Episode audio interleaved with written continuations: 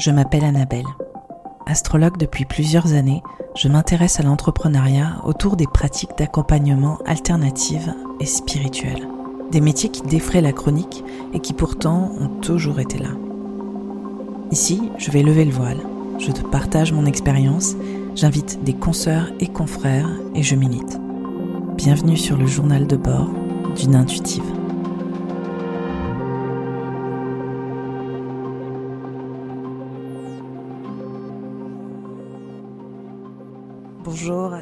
Bonjour à toutes. C'est un épisode important qui sort aujourd'hui que j'ai enregistré avec Anne Favier depuis déjà de nombreux mois. Donc je suis ravie de vous le présenter.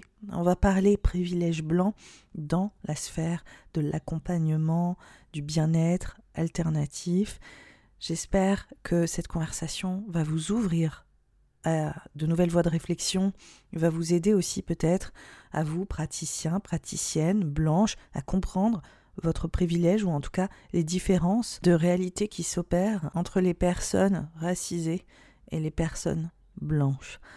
Voilà, j'ai en tout cas eu beaucoup de plaisir à recevoir Anne Favier qui est une naturopathe engagée et qui euh, travaille au quotidien à transmettre grâce à ces accompagnements une nouvelle façon de faire, plus consciente, aussi plus éthique, plus engagée, euh, empreinte dans la justice sociale. Bref, il est temps pour moi de vous laisser écouter cet épisode qui commence maintenant. Bonjour Anne. Bonjour Annabelle. J'espère que ça va ce matin pour euh, l'enregistrement de cet épisode. Ça va très bien et toi? Oui, ça va. Alors, je voulais que tu te présentes un petit peu avant qu'on commence à aborder la grande question du privilège blanc.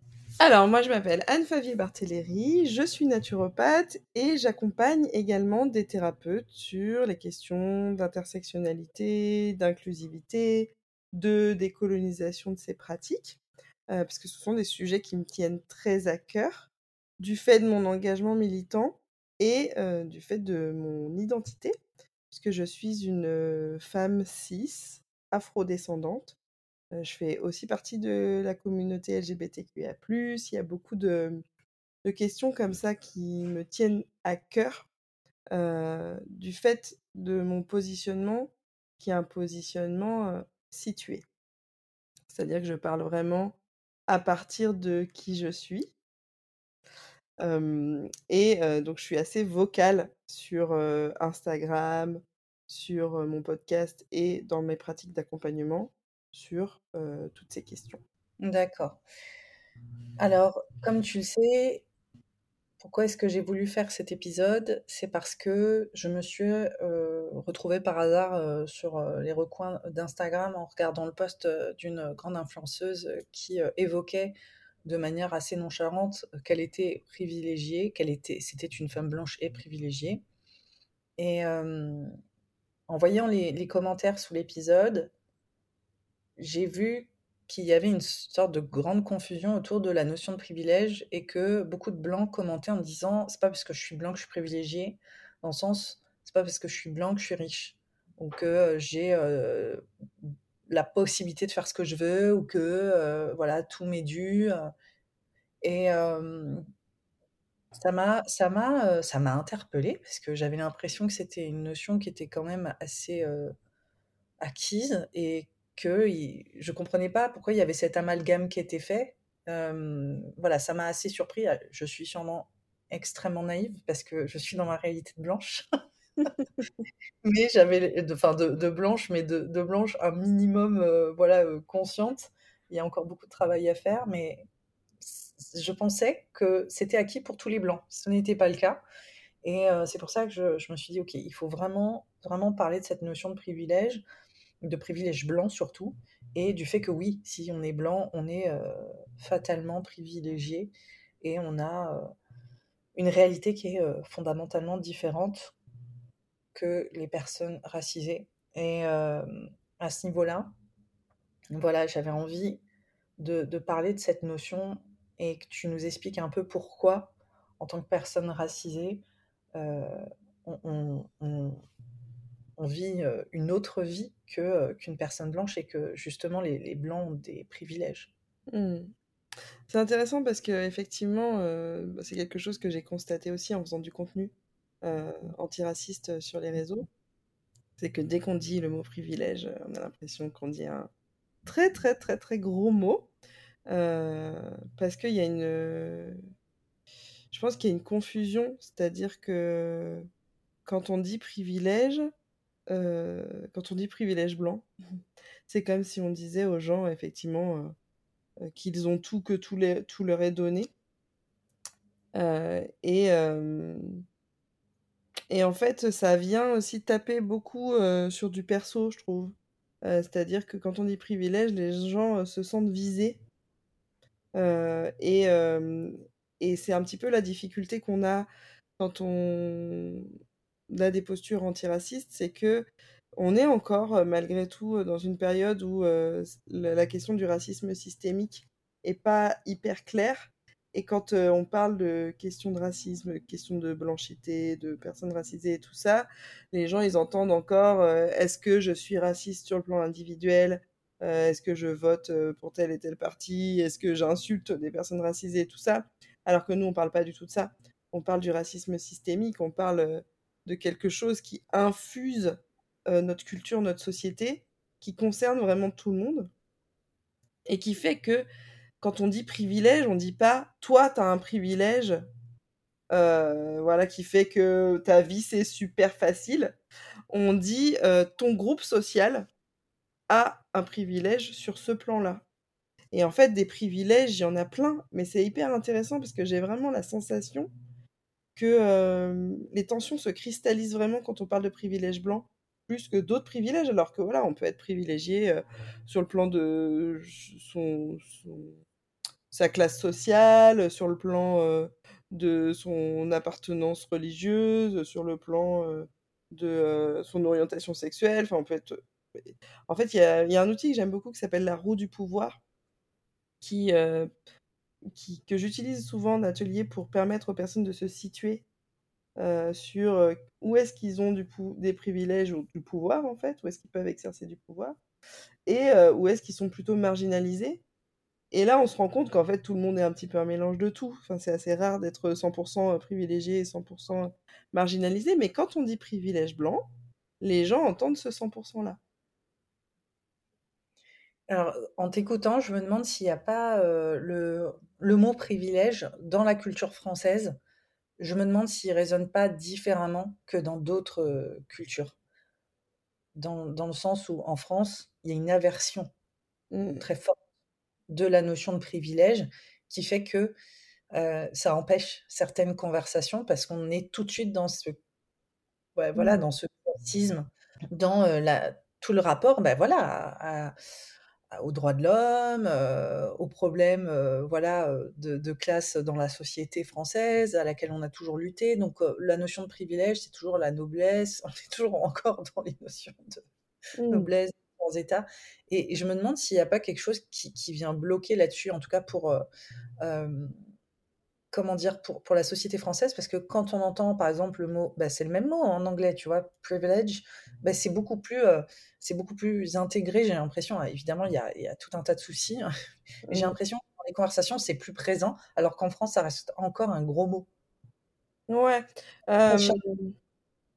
Ouais, je pense que bah, il y a plusieurs choses. C'est-à-dire, alors après, il y a quand même des, des contenus qui ont été faits par des anglophones qui montrent que la question, mais plus la question du racisme, et pas la question du racisme est pas du tout abordée de la même manière dans d'autres pays. je pense notamment, et j'avais lu un essai qui est très intéressant par une autrice britannique qui s'appelle, j'ai retrouvé la Rainy Edo Lodge, qui a écrit un livre qui s'appelle Why I'm No Longer Talking to White People About Race. Euh, et ça, euh, parce qu'en fait, euh, en fait, on se rend compte que les gens sont pas capables d'écouter. Mais par contre, effectivement, ce que tu dis sur la notion de privilège, pour moi, je le relie directement à la notion d'universalisme à la française. Où voilà, on est dans un pays, les droits de l'homme et du citoyen, on, est tous libres et égaux en droit, etc. Il y a vraiment ce truc d'universalisme qu'on retrouve aussi dans d'autres luttes, hein, euh, où voilà, les gens vont pas être capables d'entendre que il y a une inégalité femmes-hommes parce que ben non, on est libre et égaux et puis voilà. Et, du coup, cet universalisme-là se connecte aussi à une espèce de neutralité, à une espèce de voilà, comme si on était tous pareils, homogènes et tout ça. c'est vraiment le, le je ne vois pas les couleurs.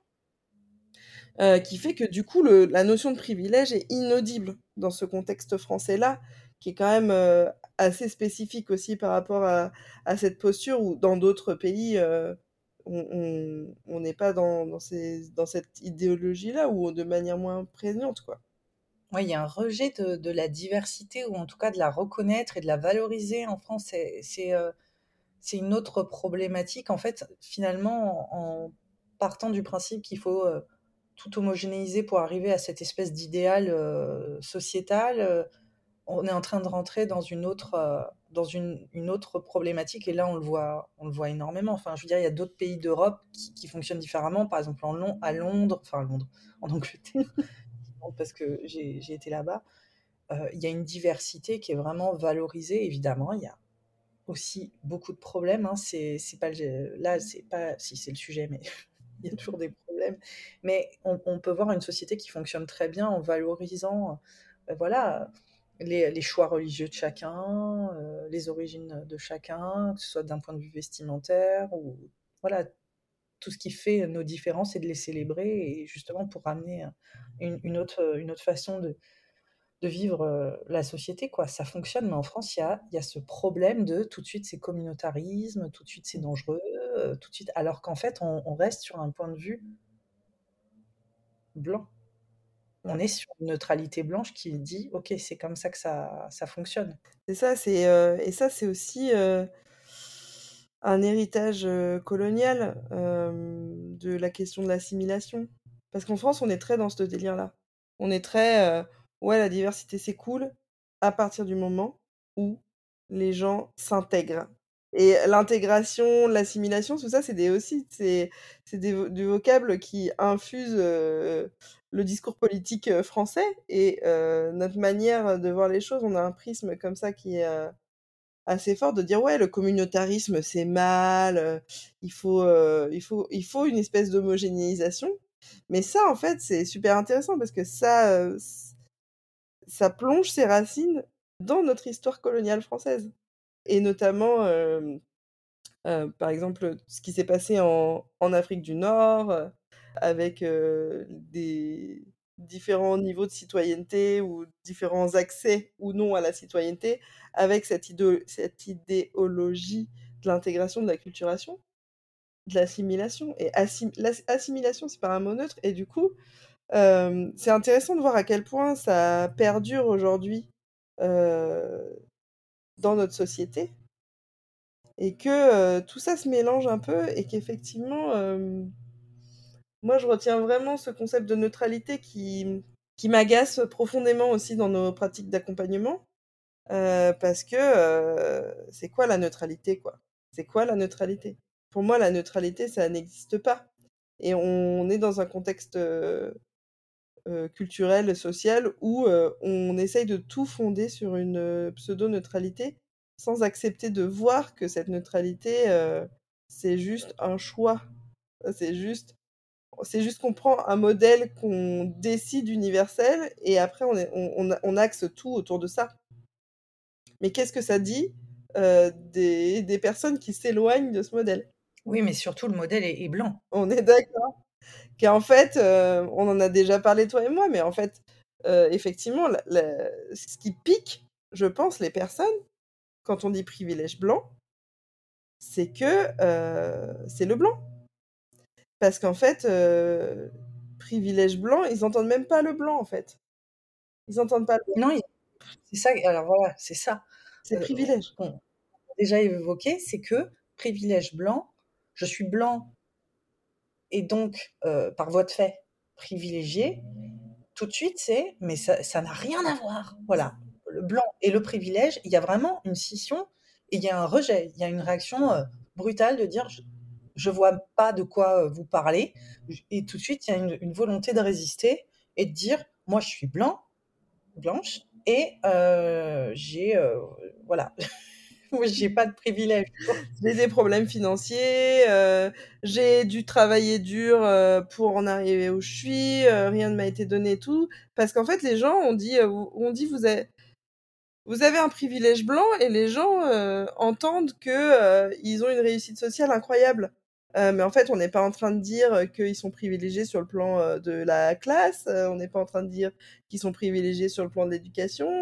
Et en fait, comme, ce blanc dans notre société est égal à quelque chose de neutre, voilà, quelque chose, un référentiel commun finalement, bah du coup les gens ils entendent carrément autre chose, ils entendent rien qui concerne la question de la race quoi. Mais en fait c'est tout de suite, bah ma réalité c'est la même que tout le monde, hein. enfin entre guillemets et, et, même voilà moi, moi j'ai mes problèmes ou j'ai des problèmes etc. Mais en soi c'est comme une dans la mesure, c'est comme une mesure, enfin c'est la norme, voilà en fait. Le, le blanc c'est la norme, donc ce n'est pas un privilège. C'est le référent fondamental de l'expérience humaine, enfin l'expérience du citoyen français. Alors que le citoyen français, il a des profils voilà, divers et variés et il y en a qui ont certaines formes de privilèges parce qu'ils sont blancs, il y en a d'autres qui n'ont pas cette notion de privilège. En fait, c'est assez violent, mais comme tu disais, ça fait écho aux enjeux aussi du féminisme et de dire, en fait, euh, toute la réalité au quotidien quand on est une femme, quand on doit sortir dans la rue, comment est-ce qu'on s'habille, comment est-ce que chacun de nos gestes est conditionné, comment on a une charge euh, mentale titanesque vis-à-vis de nos corps, vis-à-vis de voilà d'à peu près tout euh, au quotidien. Et ça, ça vient s'ajouter, voilà, si on est une femme racisée, si on est une femme voilà grosse, etc. Il y a tout un tas de, d'enjeux qui viennent s'ajouter à ça, mais c'est une toute autre réalité que la vie d'un homme, où tout est fait en fonction, enfin l'espace public est fait pour lui, euh, les normes de beauté avec un corps qui reste entre guillemets stable. Euh, ça, c'est Camille Froidevaux, maîtrise, je t'en avais parlé, qui, parlait de ça, du fait qu'on ne prend pas en compte que le corps de la femme est continuellement fluctuant et qu'il est en transformation continue, quoi. Alors que on, nous vend l'idée qu'on doit rester dans cette. Encore une fois, il y a cette notion d'homogénéité. Il ne doit pas y avoir de variation, quoi. Et ça, c'est typique du corps masculin. Donc bref, il y a tout un tas de choses que j'ai pas besoin d'énumérer parce qu'on sait très bien en tant que femme ce que c'est d'être femme et on sait aussi qu'il y a euh, un angle mort terrible pour les hommes et qu'il y a des choses qu'ils pourront jamais comprendre. C'est exactement la même chose quand on est racisé.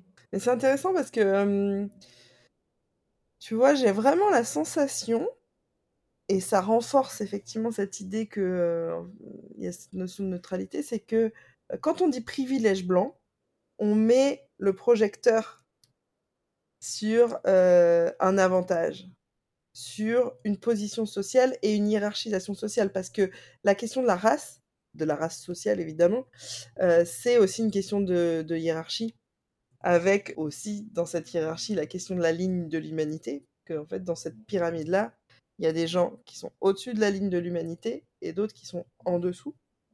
Euh, on, met ce, on, met le projecteur là-dessus.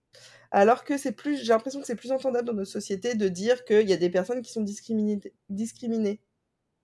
Euh, on est capable d'entendre que les personnes racisées puissent subir des discriminations, etc. Ça, ah. on peut l'entendre, parce que le focus est mis sur elle. Mais, euh, mais le, le, le, pendant de ça, euh, ça devient euh, totalement inacceptable, en fait. C'est hyper intéressant. c'est Là, tu, tu me fais un peu un mindfuck. mais c'est énorme, ouais, parce que dans le positionnement de, de, de, de toujours, c'est insupportable, hein, excuse-moi les bruits. Je sais pas si tu entends mes bruits, mais c'est un Très peu, très peu. Moi, j'ai la tondeuse à, à mort, là. les sons de, de l'autre. Euh, ouais, pour, euh, pour le positionnement, ça en dit long, quoi, parce qu'en fait, on, on, doit valoriser ce qui dysfonctionne chez nous, mais on ne peut pas parler de ce qui fonctionne chez toi que je n'ai pas, que je, je, voilà, à laquelle je n'aurais pas accès. Oui, parce que, euh, encore une fois, la personne blanche, par exemple, hein, mais bon, effectivement, on est quand même dans une société où l'idéal, c'est un homme euh, cisgenre, blanc, hétérosexuel, euh, valide, mince et compagnie. Enfin, voilà, on, peut faire un gros, un gros type de, en gros, qu'est-ce qui est notre idéal social, et du coup, bah, plus on en est proche, plus on a de privilèges, plus on en est éloigné, moins on en a. Pour euh, rebondir euh, sur cet enjeu-là, moi, ce qui me frappe, c'est qu'aujourd'hui, toutes les personnes qui vont parler contre la woke culture, enfin, tu qui vont avoir une, réaction épidermique, vont dire, mais en fait, il y a une victimisation, en fait, qui est, euh, qui est très présente. Tu vois, c'est la seule chose qui est acceptée au final. Parce que si on commence, c'est ça qui est incroyable, c'est que j'ai le droit de, la seule chose dont, dont j'ai le droit de parler, c'est de, de ce qui me manque mmh. quelque part ou des problématiques que je, que je vis. Mais après, si je commence à te remettre en question, euh, là, c'est totalement invisibilisé. Ça, ça n'a pas de place. Et justement, c'est même, je dirais que c'est même pas une résistance ou un combat. C'est que c'est, ça n'existe pas. On est dans le gaslighting euh, maximum. Donc, en fait, finalement, la seule chose qui me reste, c'est de dire mon ressenti et ce qui m'appartient à moi. Et après, en fait, tu te fais euh, taxer de, de, voilà, de personnes qui sont en victimisation, euh, qui ne mmh. peut pas. Tu vois Donc, c'est. Pour moi, il y a deux choses là-dedans. Il y a que ce, ce, ce, trope, en fait, cette, cet idéal qu'on a social, on le pense comme quelque chose, on le pense comme la norme. On le pense pas comme euh, quelque chose de supérieur, en fait. On le pense comme la norme. C'est comme si euh, on se disait voilà il y a cette norme sociale et puis euh, bah on, on en est proche ou on en est loin alors que finalement quand on dit privilège on parle plus de verticalité il y a au-dessus et en dessous et je pense que pour nous c'est plus entendable d'être sur de l'horizontale et de se dire que voilà on peut s'éloigner d'une norme se rapprocher d'une norme mais du coup ça fait que si on est sur un plan horizontal cette norme-là, elle devient un peu neutre de fait, parce que voilà, il n'y a pas de supériorité et tout. Quand on dit privilège, on parle de supériorité. Euh, et ça, je pense que ça, c'est ça qui vient aussi euh, vraiment piquer les gens, quoi. Et dans ce que tu dis sur la victimisation, c'est c'est hyper fréquent en fait de, dès, dès qu'on ouvre la bouche en tant que personne minorisée et qu'on va exprimer un vécu spécifique, de dire oui, vous vous victimisez, oui, vous en faites des caisses, etc. Déjà, il y a un manque d'écoute et effectivement, ça vient dire ça vient dire quelque chose sur la personne qui est en position privilégiée et elle n'a pas envie en fait d'entendre ça parce qu'elle n'a pas envie d'entendre son privilège. Et j'ai l'impression aussi que dans ce truc de victimisation, il y a comme un peu l'idéologie derrière du euh, quand on veut, on peut. Du en fait, euh, ça pourrait être différent si tu faisais un petit effort, quoi. Et on revient sur euh, les notions d'assimilation et tout ça. Je sais pas, mais par exemple, un des trucs, tu vois, régulièrement, on entend des choses, par exemple, sur la question des cheveux texturés. Quelle coiffure est professionnelle et quelle coiffure est pas professionnelle? Moi, par exemple, j'ai des locks. Donc on n'est pas sur de la coiffure super professionnelle dans notre société euh, blanche occidentale. Heureusement pour moi, je, je fais le métier que je fais et c'est cool pour moi. Mais si euh, je bossais par exemple dans la vente ou euh, voilà, dans, si j'étais commercial ou ce, genre de job, c'est possible qu'on me dise, bah, en fait, c'est pas une coiffure professionnelle. Parce que la coiffure professionnelle, ça serait des cheveux lisses, voilà, attachés en chignon par exemple, ou je ne sais pas. Mais en fait, c'est intéressant parce qu'en fait, on va dire à des gens, votre nature de cheveux n'est pas professionnelle. Et du coup, on va, on va leur dire, bah, en fait, quand on, va, quand on va exprimer ça, quand les personnes vont exprimer ça, on va leur répondre, bah, en fait, euh, t'as qu'à changer, quoi. Et du coup, tu te victimises parce que, en gros, c'est comme si on faisait le choix de sortir de la norme et qu'on avait le choix de faire autrement. Mais oui, on a le choix de faire autrement. Enfin, déjà, pas forcément sur tous les plans. Sur ce plan-là, par exemple, on, aurait le choix de faire autrement, mais qu'est-ce que ça veut dire? Est-ce que c'est nous qui nous victimisons ou est-ce que juste il y a un truc qui est pas normal dans notre société, quoi? Là, euh, ça, ça me permet de, de rebondir sur euh, le contexte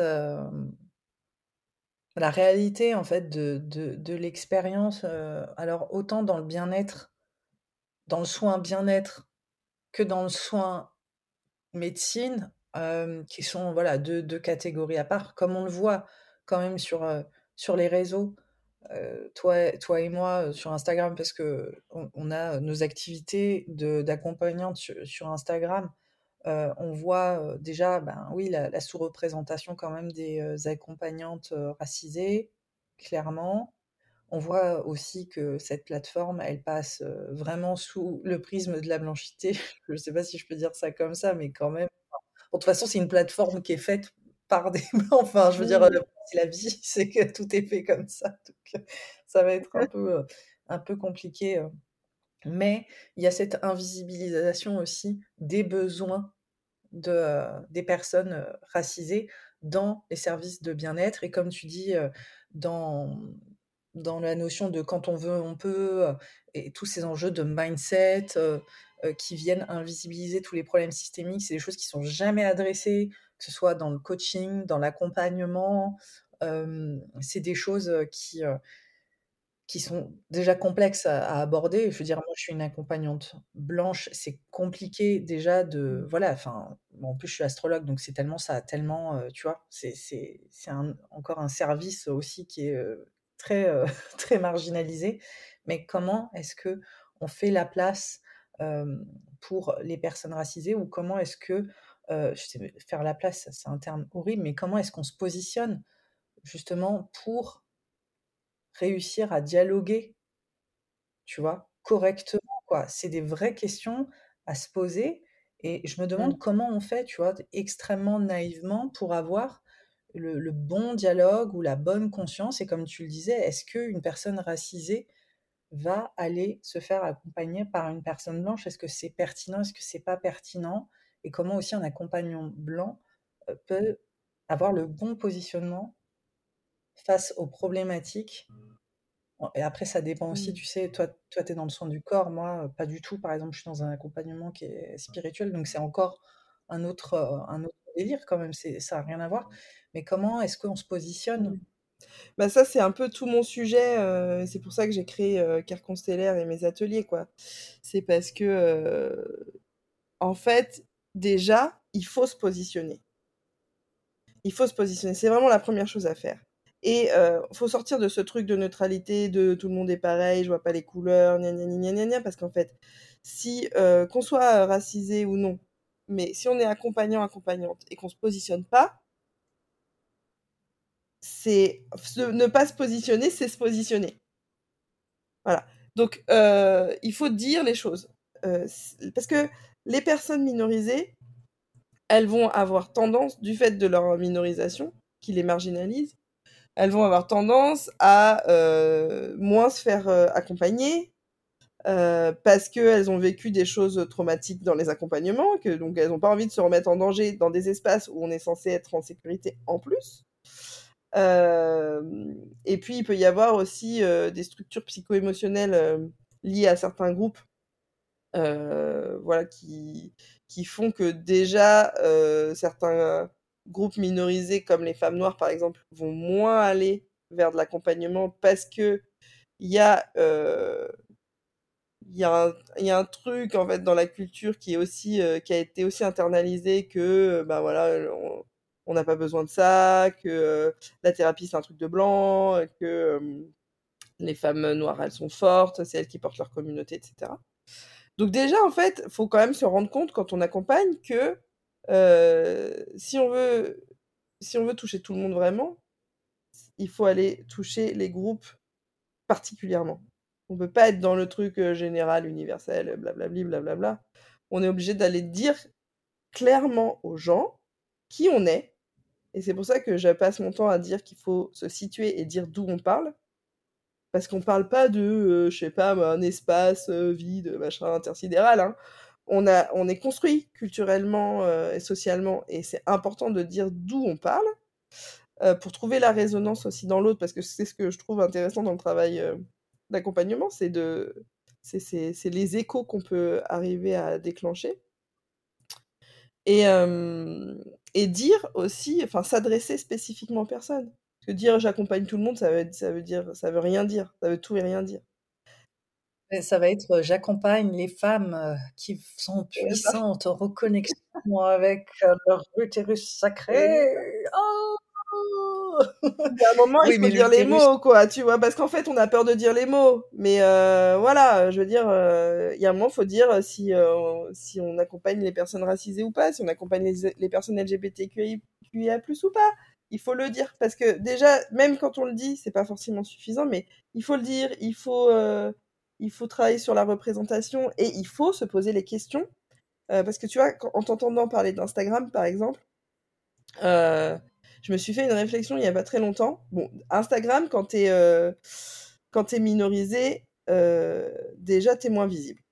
Euh, ça, c'est les algorithmes. De toute façon, c'est les algorithmes internet qui qui sont des biais discriminatoires. Où on l'a vu hein, dans les images, plus t'es foncé, moins l'algorithme va te montrer, par exemple. Donc t'as as ça. Si en plus, comme moi, tu parles de sujets qui fâchent, euh, donc tu parles de colonialisme, de colonialité, de racisme et compagnie, tu te fais shadowban systématiquement. Euh, moi, quand je parle de ma vie euh, avec mes enfants et tous les trucs cool, j'ai des stories qui font genre 400 vues. Quand je parle de, de racisme, de discrimination et tout, j'ai des stories, des stories qui font 70 vues. Donc ça, c'est concret. Et, et je me, suis fait la réflexion de, il y a aussi à se former en tant qu'accompagnant accompagnante à ces questions-là parce que ça permet aussi de découvrir c'est quoi les quels sont les problèmes spécifiques parce que les gens ont des problèmes spécifiques et du coup si on est dans l'universalisme et tout en fait on propose pas un accompagnement qui est adapté aux personnes et je me suis fait la réflexion sur un truc tout bête j'ai vu passer sur Insta une pub je crois de coaching. Tu sais, en ce moment, il y a pas mal de trucs de coaching Insta euh, pour justement booster sa visibilité et compagnie. Jamais, je n'ai jamais vu qui prend en compte ce que je te dis là, qui prend en compte le fait que, bah voilà, moi je suis une personne racisée. Donc l'algorithme, déjà, il kiffe pas trop ma couleur de peau, même si ça va, je suis pas trop foncée. Mais bon. Et les filtres aussi franchissent systématiquement la, la peau. La peau. Voilà. Donc, euh, et l'algorithme, il kiffe pas mes sujets de prédilection. Ce dont je parle, ça lui plaît pas de ouf, tu vois. Et en fait, il y a pas, il y a aucun coaching Insta qui va prendre en compte ça, qui va prendre en compte par exemple le fait que si tu parles de certaines choses, t'es shadowban quoi. Et je me dis en fait, il y a un manque en réalité, parce que tous les créateuristes de contenu comme moi, ils sont confrontés au même problème et juste il n'y a pas d'offre pour nous accompagner là-dedans par exemple. Et c'est la même chose pour les accompagnements. Si on n'est pas conscient de ce que vivent les personnes, c'est quoi en fait concrètement les discriminations, c'est quoi concrètement euh, bah, justement les questions de privilèges, comment est-ce qu'on peut leur proposer un accompagnement adapté? Et on est dans les trucs de dev perso où euh, c'est en mode euh, oui, tout est en toi, c'est vraiment le si on quand on veut on peut hein, tout le monde peut accéder, je suis je suis ma seule limite. Mais attends, pardon, mais je suis ma seule limite. Non, je suis désolée, mais c'est pas vrai, quoi. Si t'es blanc, si t'es un homme blanc, si c'est hétérosexuel, euh, valide, peut-être que t'es ta seule limite. Mais non, en fait, ouais, il y a, je suis d'accord que avec l'idée que bah, le développement personnel, effectivement, on peut, on peut se développer personnellement et qu'on a des limites à l'intérieur de nous, etc. Mais en fait, il y a de la systémie autour. Hein. On ne on vit pas dans un, dans un aquarium, quoi. Je veux dire, il y a un moment donné. Et c'est pour ça aussi que euh, moi, je mets beaucoup le doigt là-dessus sur les accompagnements, parce que souvent, les accompagnements, il y a ce côté, si on est dans ce côté je suis ma seule limite, ça fait des accompagnements où bah voilà on est en one to one avec quelqu'un et puis on va lui on va l'aider en fait à déconstruire ses barrières ses, ses, schémas et tout. Mais après il se passe quoi quand la personne elle sort du cabinet ou de la séance avec toi et qu'elle se reprend la société dans la face? Elle est équipée comment En fait, c'est bien beau de lui déconstruire ces trucs à l'intérieur d'elle, mais les barrières qui sont à l'extérieur d'elle, on en fait quoi? Ouais, c'est effectivement une, une, une, vraie question. Et à ce niveau-là, on a quelle, quelle réponse? C'est vrai qu'il y a énormément une performance qui est en jeu sur tous les enjeux, toutes les problématiques autour du bien-être. Il faut performer, il faut atteindre un certain niveau de bien-être physique, de bien-être mental. Maintenant, il y a aussi la notion d'abondance financière qui est mmh. en corrélation avec notre état physique et mental. Enfin, la pression ne s'arrête jamais. Et mmh, c'est mmh. vrai que en général, dans tout le dev perso, dans tous les grands, les, enfin, les grands acteurs et actrices de, de ce milieu-là, enfin, là je parle d'influenceurs hein, globalement, parce qu'il y, y, a plein de gens qui, composent ce milieu, mais les personnes en tout cas qui sont le plus entendues et le plus écoutées n'adressent pas ou si peu les enjeux, bah, évidemment, du fait que c'est tout le temps des personnes blanches. Donc, prendre en compte la réalité des personnes racisées, c'est juste inenvisageable. Et après, il y a aussi zéro conscience en général du féminisme ou quoi. Par contre, il y a une volonté. C'est en fait c'est très très bâtard parce que c'est comme s'ils étaient quand même capables d'identifier les problèmes systémiques, mais qu'ils allaient les utiliser sans les nommer pour appuyer là où ça fait mal et pour dire en fait tu peux atteindre cet espace ou cette perfection ou cet idéal, enfin ce, truc-là, euh, cet endroit que je représente, parce que voilà, ils sont dans la curation de euh, voilà, je, te montre en fait qui tu peux être. Donc euh, il y a toujours cette notion de projection.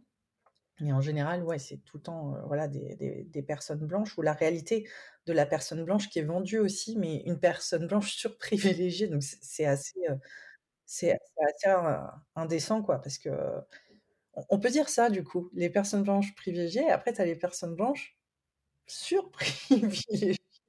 Là, voilà. Il y, a, y, a, des niveaux quand même assez importants.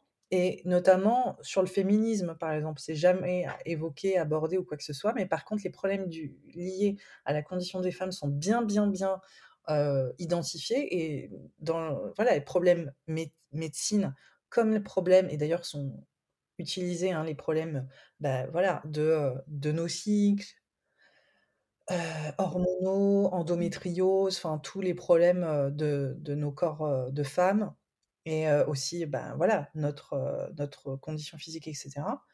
Et pourtant, c'est jamais adressé directement, c'est juste j'appuie là où ça fait mal et l'idée d'en puissancer, c'est un mot affreux que je, je honnie, mais en puissancer les femmes. Et la question désolée pour mon explication à rallonge, mais je me dis, pourquoi est-ce que les femmes blanches veulent retrouver leur puissance? Alors ça, est-ce que tu as une théorie Parce que c'est vraiment une... hyper présent, quoi. C'est reconnexion à la puissance de la femme blanche, quoi. Parce que franchement, la femme racisée, elle est jamais intégrée là-dedans. Hein. C'est vraiment des personnes qui, qui représentent vraiment tous les, tous les clichés de la femme cis blanche Mmh. tu vois, qui correspond même à l'idéal patriarcal. Hein. En général, c'est blonde, fine, toujours en train de, tu vois, de se mettre en scène dans une, un idéal féminin, mais qui correspond à l'idéal mmh. patriarcal, en fait, pas forcément à la réalité de, des, femmes dans leur corps, quoi. Et je me dis, mais pourquoi? Bah ça, pour moi, c'est exactement ce qui se passe. C'est l'écueil de ne pas penser systémie. C'est qu'en gros, c'est je trouve, hein, que quand on fait ça, c'est qu'on est on reste dans le système, cis hétéropatriarcal. En fait, il y a pas de remise en question tellement de ce système-là. C'est juste qu'on va dire: «Bah, voilà, on est dans ce système-là et on veut être en haut de la pyramide» et c'est tous ces trucs de dire égalité avec les hommes, machin et tout, mais en fait, moi, personnellement, en tant que femme cis, ça m'intéresse pas d'être au même niveau que les hommes, si ce niveau-là, c'est un niveau qui écrase les autres. Et ça, c'est très présent pour les femmes blanches, parce qu'en fait, les femmes blanches, alors les femmes cis, elles sont à une marche du pouvoir, en fait. Il y a ce truc-là que la femme blanche, elle est à une marche du pouvoir. Et du coup, ce privilège ultime, il semble atteignable, quoi. Et donc, il y a ce truc de dire, voilà, en puissancement, en pouvoirment, machin, de dire je peux arriver à ce niveau-là. Mais en fait. Et souvent, c'est la, la différence. C'est la, les ressources financières, quoi. Et, je, trouve ça, fou parce qu'en fait, euh, et c'est ce truc-là, ce truc-là de la femme blanche qui essaye d'être l'égale de l'homme blanc, en conservant le système, en fait, c'est exactement ce qui fait que on est dans une société raciste, par exemple. C'est qu'en fait, les femmes blanches, elles ont aucun intérêt à faire tomber les systèmes. Parce qu'en fait, elles profitent largement de, des systèmes d'oppression. Il y en a juste un qui les enquiquine, c'est le patriarcat. Mais au final, les... et ça, ça a été montré alors beaucoup au niveau de la sociologie américaine, ça a été bien montré, le partenariat entre les femmes et les hommes blancs, blancs et blanches. Il y a ce partenariat-là, il y a une alliance qui se crée sur notamment les questions de racisme.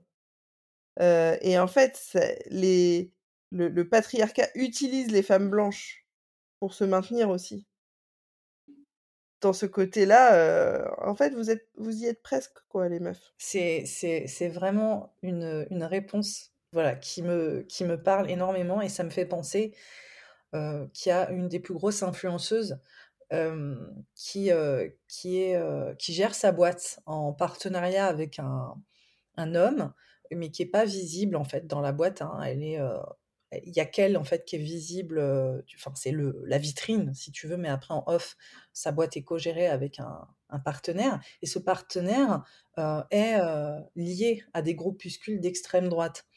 Donc et il est à fond, voilà souveraineté et tous les clichés, manger du de la barbaque, enfin tu sais vra- vraiment l'espèce d'idéologie masculiniste dans le lifestyle quoi, tu vois, genre. Bref, le mec qui tu vois, il je pense qu'il met du Fred Perry, avec, voilà quoi, tu vois? Le le type, c'est a way of life. Racism le racisme, un mode de vie. Et en fait, hem, effectivement, il y a ce cet idéal féminin hyper patriarcal, heu, absolument pas déconstruit et de dire, heu, voilà, va atteindre ta puissance effectivement pour aller au même niveau que l'homme. Et en fait, il nous manque que ça et c'est merci pour ta réponse, enfin, c'est hyper libérateur non, mais ça me permet vraiment de comprendre certaines choses parce que j'étais là: «Mais qu'est-ce que c'est que cette, heu, cette obsession, en fait?» et oui, c'est, heu, la frustration du il y a rien, en fait, qui nous sépare et la seule chose qui nous sépare et on l'entend tout le temps, c'est la liberté financière. C'est de récupérer cette, heu, cette ces ces notions de ressources, cette autonomie, finalement, dans nos moyens financiers qui nous a Mmh. été é enlevés. Voilà, mais à part ça, il y a rien. Enfin enfin, à part ça, bon après, heu, aussi, il y a d'autres choses, mais ça ça montre aussi ce ce manque, chronique d'intersectionnalité dans Enfin, moi, j'observe souvent que, une femme blanche, voilà, hein, qui, cumule un peu, tous les privilèges, va, plus facilement s'allier avec un homme blanc qu'avec une femme racisée, par exemple. C'est là qu'on voit concrètement ce qui se passe et et et puis on peut prendre plein d'exemples, quoi, je trouve que la question, par exemple, du ménage, c'est super intéressant. Y avait je crois que c'est je crois que ça avait été évoqué dans un épisode de Un podcast à soi, d'ailleurs. Et puis cette question, elle revient de temps en temps dans le féminisme de dire: «Les femmes qui disent, j'ai pas besoin d'être féministe parce que, je suis libre, indépendante, blablabla». Pourquoi elles sont libres, indépendantes? Parce qu'il y a des femmes de ménage? Qui viennent, s'occuper des tâches ménagères chez elles et les femmes de ménage, elles sont quoi? Elles sont racisées la plupart du temps ou en tout cas, elles sont en elles, elles ont beaucoup moins de privilèges et ça ça ça montre bien, en fait, que, cette idéologie-là de du pouvoir, finalement, parce que c'est ça, en fait, hein, Ouais. c'est, le fait d'avoir du pouvoir. Si on est dans si on reste dans ce dans cette idéologie du pouvoir, on reste dans le système et on reste dans l'idée que si tu as du pouvoir, ça veut dire que tu as du pouvoir sur quelqu'un et que ce quelqu'un n'en a pas. Tu peux décharger la tâche finalement, heu, qui t'incombe en tant que femme à une autre femme qui a moins de privilèges et heu, qui est, heu, sous, Mmh. sous toi dans la pyramide. N'empêche que la charge, du de de la femme reste le même, mais tu tu peux juste t'offrir de la déléguer de la Ouais. déléguer à quelqu'un à quelqu'un d'autre, quoi. C'est toujours pas les hommes qui vont s'en charger. Finalement, c'est toujours les femmes, c'est juste pas toi. Non, carrément. Et là, on a un problème.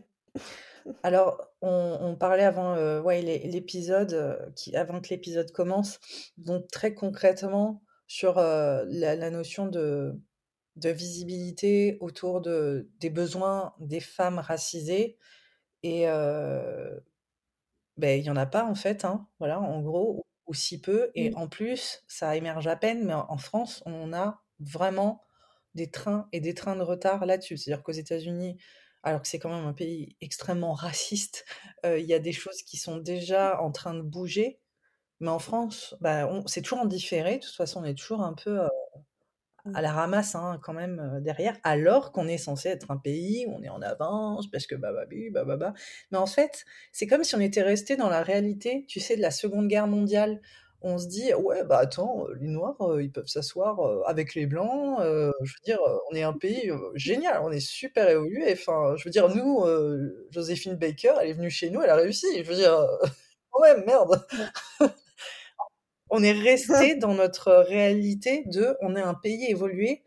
On est un peu dans une réalité passéiste de, d'un écart finalement avec d'autres pays, alors qu'en fait, on, on est vraiment, on n'est pas bien loti du tout. Enfin, on est, on n'est pas du tout, on n'est plus du tout en avance ou quoi que ce soit. On est, on est complètement, euh, voilà, on est à la ramasse. Et euh, là-dessus, sur les notions de, soins voilà, et de bien-être, euh, je, t'ai parlé là de tous ces enjeux de coaching et de ces référents majeurs autour de oui, en fait, on va c'est toi qui me disais, on va utiliser le système, on va le sublimer et on va donner, on va miroiter à l'ensemble des femmes blanches quand même. Et c'est terrible parce qu'on sait aussi qu'il y a des femmes racisées qui sont prises dans la machine, hein, ce qui évidemment, mais à l'ensemble des, des, euh, des femmes blanches, le fait qu'on est à ça, on est à rien du tout, de Mm, mm. pouvoir prendre cette autonomie financière et de vivre dans une abondance qui fait qu'on arrivera euh, en haut de la marge du pouvoir et on va utiliser tout, euh, toutes ces euh, tropes, comme tu dis, pour voilà, miroiter quelque chose. Mais on voit que c'est aussi dans un- une notion de soins et de, mé- de médecine, enfin voilà, euh, de manière extrêmement concrète, où ces disparités, elles vont aussi apparaître. Toi, qu'est-ce que tu as à dire euh, là-dessus, euh, comme je te disais, de donner des outils? Alors, il y a Mm. le bien-être, Ouais. donc type, voilà, soins, je, je dis superflu, mais juste bien-être, quoi, se sentir bien dans son corps. Et après, il y a le soin, voilà, médecine, thérapeutique, vraiment concret. Alors après, il y a encore, il y a encore une fois, il y a un million de, de services dans chaque catégorie, donc c'est quand même super, super complexe. Comment est-ce que, pour toi, tu disais, il faut se positionner, parler de sa réalité, son expérience? Il y a, pour toi, c'est la solution. Mais après, quand on est blanc, qu'on est bah, privilégié, n'en déplaise, pour toi, déjà, reconnaître ce statut-là, c'est déjà, c'est déjà un pont, c'est déjà une, tu vois, une perche, je veux dire, c'est déjà quelque chose. Ah, il- En fait, c'est la base, quoi. Parce qu'on peut rien faire si on part pas de là. On est Donc, euh, C'est-à-dire qu'on on dit officiellement, bah, en fait, je t'écoute, je t'écoute dans Oui. ton expérience. C'est le minimum déjà syndical, et de reconnaître notre statut, c'est euh, mettre déjà un red flag en disant, voilà, je suis capable de, de t'écouter. bah, c'est ça, en fait, on peut pas, euh, on peut pas écouter les autres euh, si on sait pas d'où on les écoute aussi. Je dis beaucoup, il faut dire d'où on parle. Mais ça nous permet aussi de savoir d'où on écoute. Et hum, je pense que ce qu'il y a à faire, en fait, à mettre en place pour euh, les personnes qui accompagnent, qui sont blanches, par exemple, c'est, bon, déjà, faites le point sur où vous en êtes en termes de privilèges. Acceptez que vous avez des privilèges. C'est ok, en fait, c'est pas, c'est pas, c'est pas un gros mot, c'est pas. En fait, c'est comme ça. Après, je pense qu'il y a un gros travail de formation et d'éducation à faire sur ces questions parce que euh, on peut pas non plus demander aux personnes minorisées d'éduquer les personnes qui sont en position de pouvoir. C'est une charge trop importante, c'est pas juste. Et dans la relation de soins, c'est terrible parce qu'en fait, la personne elle est là pour être accompagnée, pas pour pas pour renverser le truc. Donc il y a- il y a- en fait, c'est deux choses qui cohabitent pour moi, qui sont très importantes, quelles que soient les questions de minorisation. C'est d'un côté, as un thérapeute qui fait le job, qui se forme, qui sait, du coup, c'est quoi le vécu des personnes qu'il va accompagner, c'est quoi les enjeux spécifiques, voilà, c'est quoi, de quoi on parle en fait, pour pas avoir à lui demander de l'éduquer. Je prends, souvent, je prends l'exemple de la transidentité, tu vois? je veux dire, c'est pas possible d'avoir des thérapeutes qui savent pas ce que c'est que la transidentité, qui savent pas, qui vont, qui vont aller demander, par exemple, à une personne trans si elle prend des hormones ou pas, si elle a été opérée ou pas, quelle opération, machin, qui, qui connaît pas les, qui connaît, qui connaît pas quoi. C'est, enfin, je veux dire, il y a un moment, c'est des trucs, c'est technique, faut connaître. Et ensuite, il y a aussi le truc d'écoute.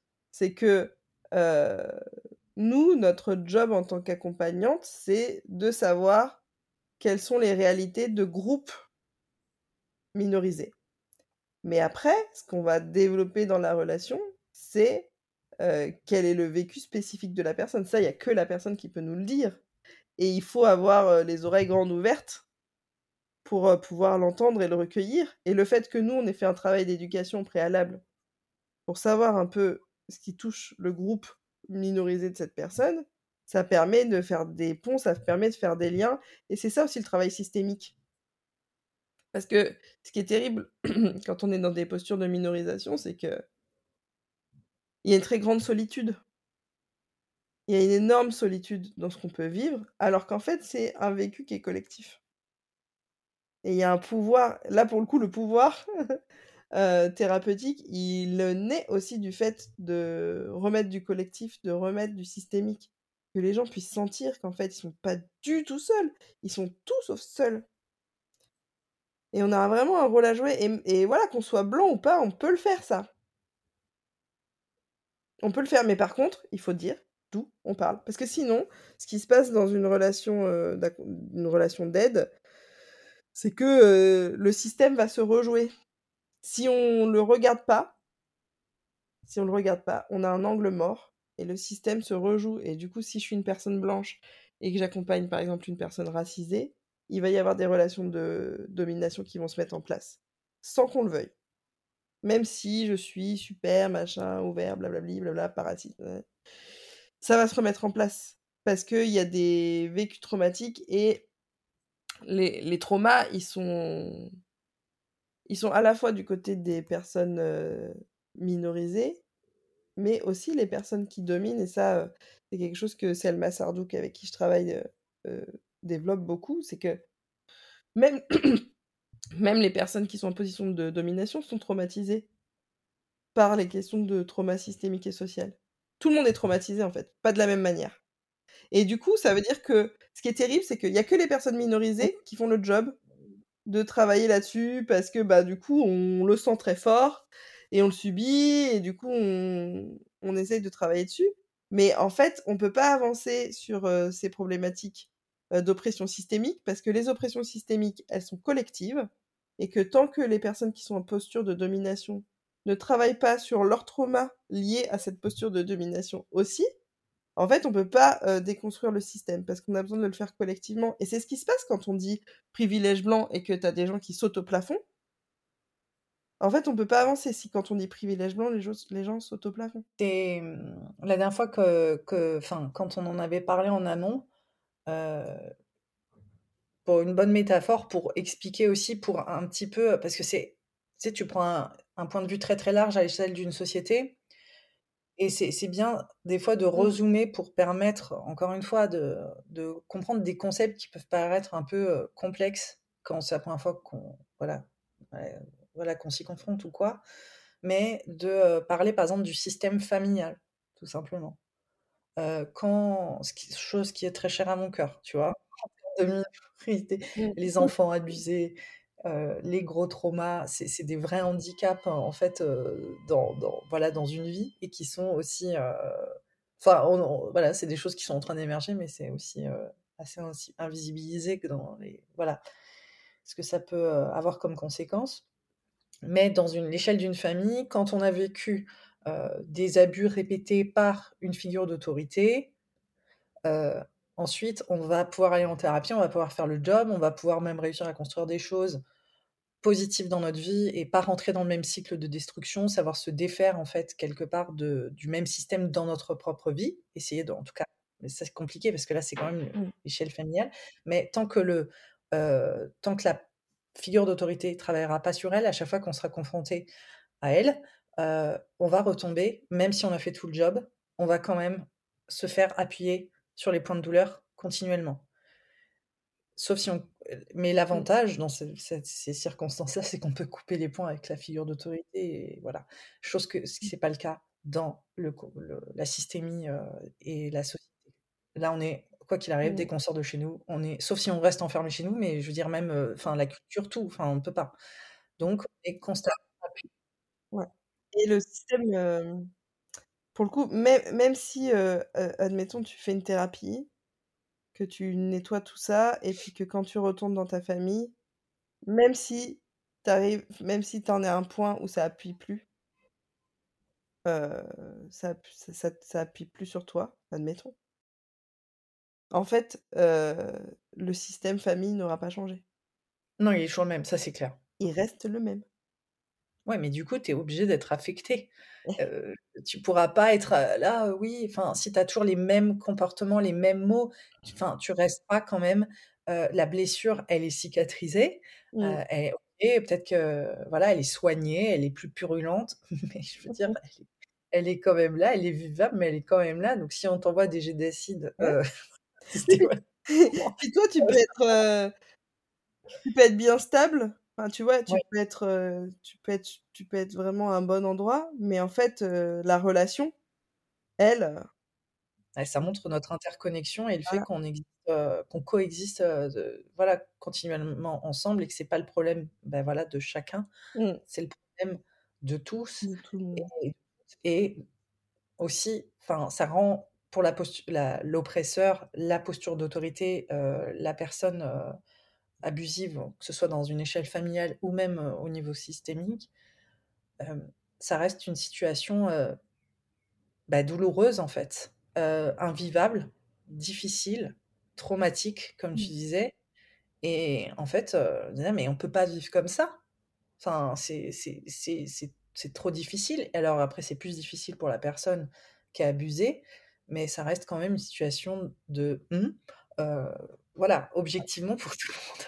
C'est ça. Enfin, on- voilà, et c'est ça ouais, qui- qu'il faut absolument euh, reconnaître. Donc là, au niveau de tous ces enjeux de soins et de bien-être, il y y a des, euh, y a des euh, enjeux très très concrets qu'on sait hein, de- depuis déjà un moment. C'est qu'il y a cinq fois plus de femmes qui meurent en couche, donc une femme sur 2500 que vis-à-vis des femmes blanches où il y en a cinq fois moins. Mm.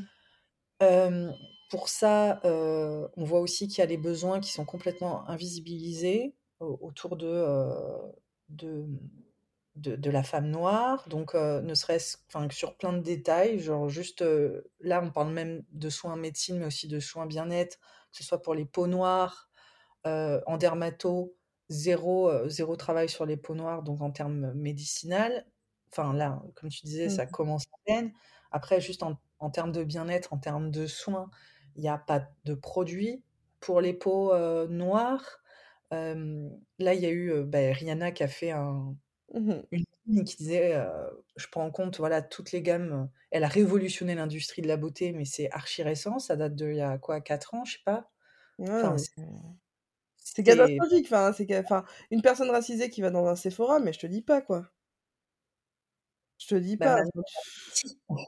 Tu vois, enfin, je veux dire, moi, Non. je me souviens d'aller dans des Sephora et de trouver euh, soit des trucs où euh, t'es- tu ressors euh, blanche, soit des trucs où tu ressors euh, vraiment noir, quoi.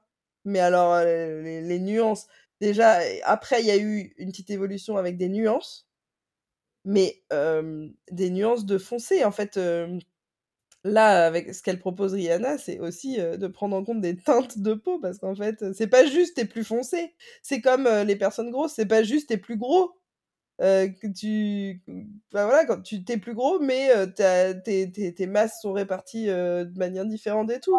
T'es plus foncé mais tu peux être plus foncé avec des sous-teintes. Enfin et en fait c'est fou qu'on s'en rende compte maintenant quoi. Oui mais ça, ça montre vraiment l'invisibilisation totale. C'est pas un besoin en fait. Ça, n'existe pas. Pareil pour les cheveux texturés Mm. produits mais en Rokhaya Diallo s'était fait allumer euh, il y a quelques années il y a peu de temps parce qu'elle avait parlé de, des pansements sur Twitter en disant il n'y a que des pansements beige. Il y a que des pansements beige, donc en fait, t'es blanc, tu te coupes, tu mets un pansement, ça se voit pas trop. T'es noir, tu te coupes, c'est ridicule, quoi. C'est affreux. Ça me fait penser du, ouais, à la, à la, aux illustrations de fœtus noir de, de Chidibere Ibe, qui est un étudiant première année de médecine britannique, qui a fait des dessins de physionomie voilà, scientifique avec des modèles de couleur noire. Et ça a eu un buzz énorme. Et ça, honnêtement, c'était c'était il y a deux ans. Il y a deux ans, je pense. c'est mmh. très récent, c'est archi récent. Et ça avait fait, mais genre, les articles internationaux, on n'avait jamais vécu, vécu, lapsus, incroyable, on n'avait jamais vu de fœtus noir représenté. Et donc, pareil, le corps dans la médecine est toujours représenté de manière blanche. Les recherches scientifiques sont pour les personnes blanches, jamais racisées. Et dans toutes les représentations, voilà, c'est chronique. Donc, ça, c'est la réalité aussi, juste en termes de, de soins, de bien-être. Et c'est autant médecine voilà, brut que mmh. juste bien-être, soins de peau, etc.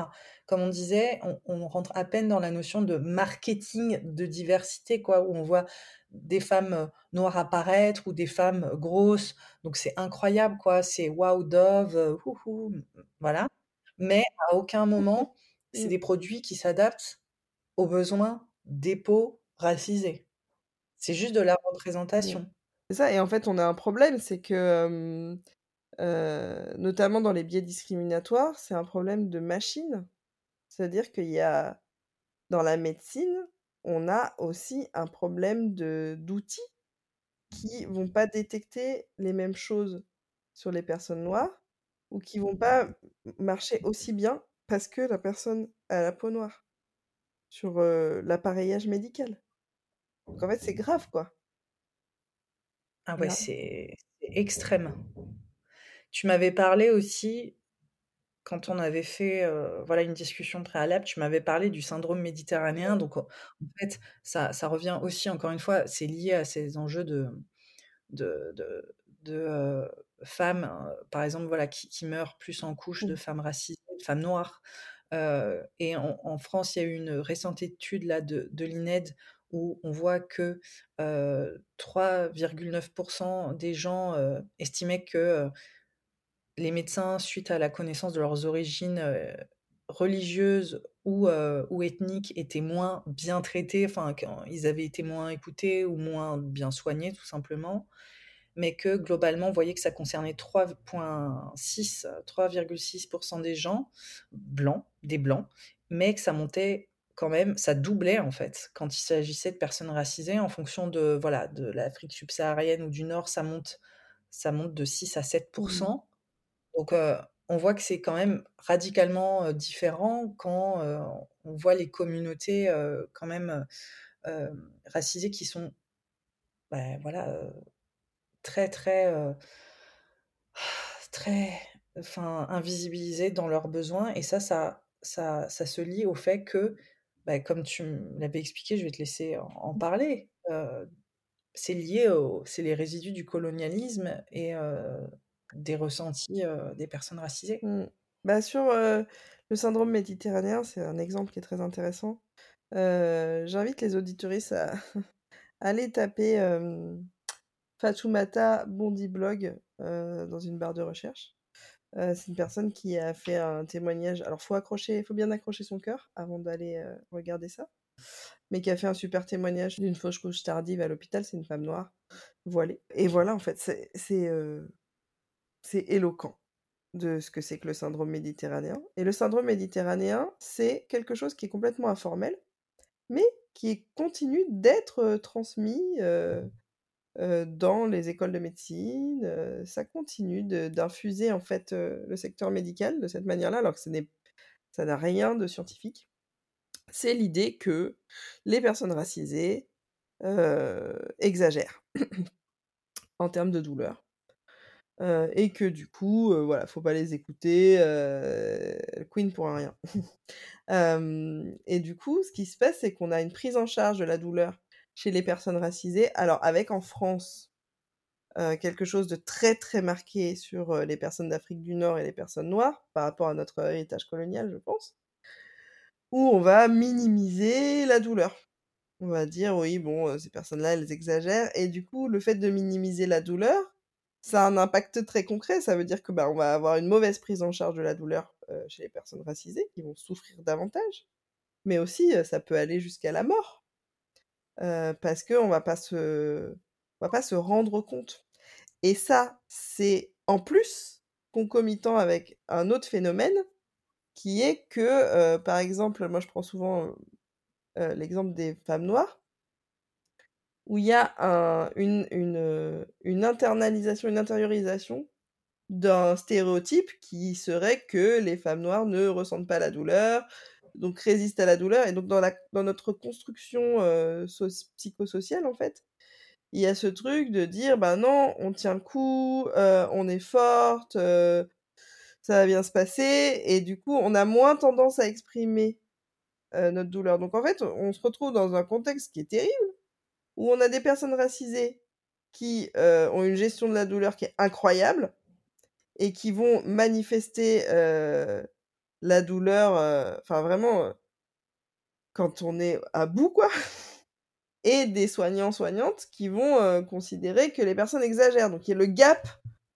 se creuse de manière catastrophique et c'est pour ça qu'on entend bah, des drames quoi comme cette il y avait eu cette histoire de cette personne qui avait appelé le SAMU parce qu'elle avait pris du doliprane et puis qui finalement est morte. Des choses terribles quoi. Des choses terribles et je veux dire et moi dans ma dans mon expérience perso je l'ai vécu quoi. Et, et en fait, c'est grave parce qu'en fait, on a, on a cette idée du syndrome méditerranéen qui circule de partout. Alors qu'en fait, pour le coup, s'il y avait un truc qui devait circuler, c'est l'inverse, quoi. Et ça, c'est un héritage de l'esclavage. Et un autre exemple que je donne régulièrement, c'est la question de, des bases de la gynécologie moderne. Donc, un des pères fondateurs de la gynécologie moderne euh, états-unien, c'est un homme qui s'appelle James Marion Sims, qui euh, a développé tout un tas de savoirs euh, sur à la fois l'anatomie et les pathos, les pathologies gynéco, en faisant des tests sur des femmes noires esclaves sans anesthésie. Parce que à l'époque, il y avait cette idée que les noirs en général et les femmes noires en particulier ne ressentaient pas la douleur, donc pas besoin d'anesthésie. Et là, on se rend compte que, waouh, en fait, voilà, on se rend compte que d'un côté de l'échelle du temps, il y a les femmes esclaves ne ressentent pas la douleur, donc on va tester des trucs sur elles. Et aujourd'hui, on a une femme noire qui est en train de faire une fausse couche et qu'on prend pas en charge parce que elle exagère, tu vois. Et en fait, c'est important qu'on fasse ces connexions-là parce que si on se rend pas compte d'où viennent nos savoirs, si on se rend pas compte de comment sont construits nos modes de pensée, on a des angles morts incroyables et on a des non seulement des angles morts, mais aussi des mauvaises conceptions, des conceptions à l'envers, qui font qu'on va mettre en danger beaucoup de monde finalement. C'est aussi pour ça que je dis personnes minorisées et pas minorité, parce qu'en fait, les personnes minorisées, au final, elles constituent une majorité. Et on les prend pas en charge. Oui, et on le voit, enfin, dans, ce, cette invisibilisation des besoins, en fait, c'est largement, enfin, prioritaire, enfin, à, aucun moment. Oui, c'est une, une, vue de l'esprit, c'est une vue du prisme blanc qui ne voit le monde que, que de manière voilà, mmh. blanc. c'est et c'est là où aussi, il y a un rejet.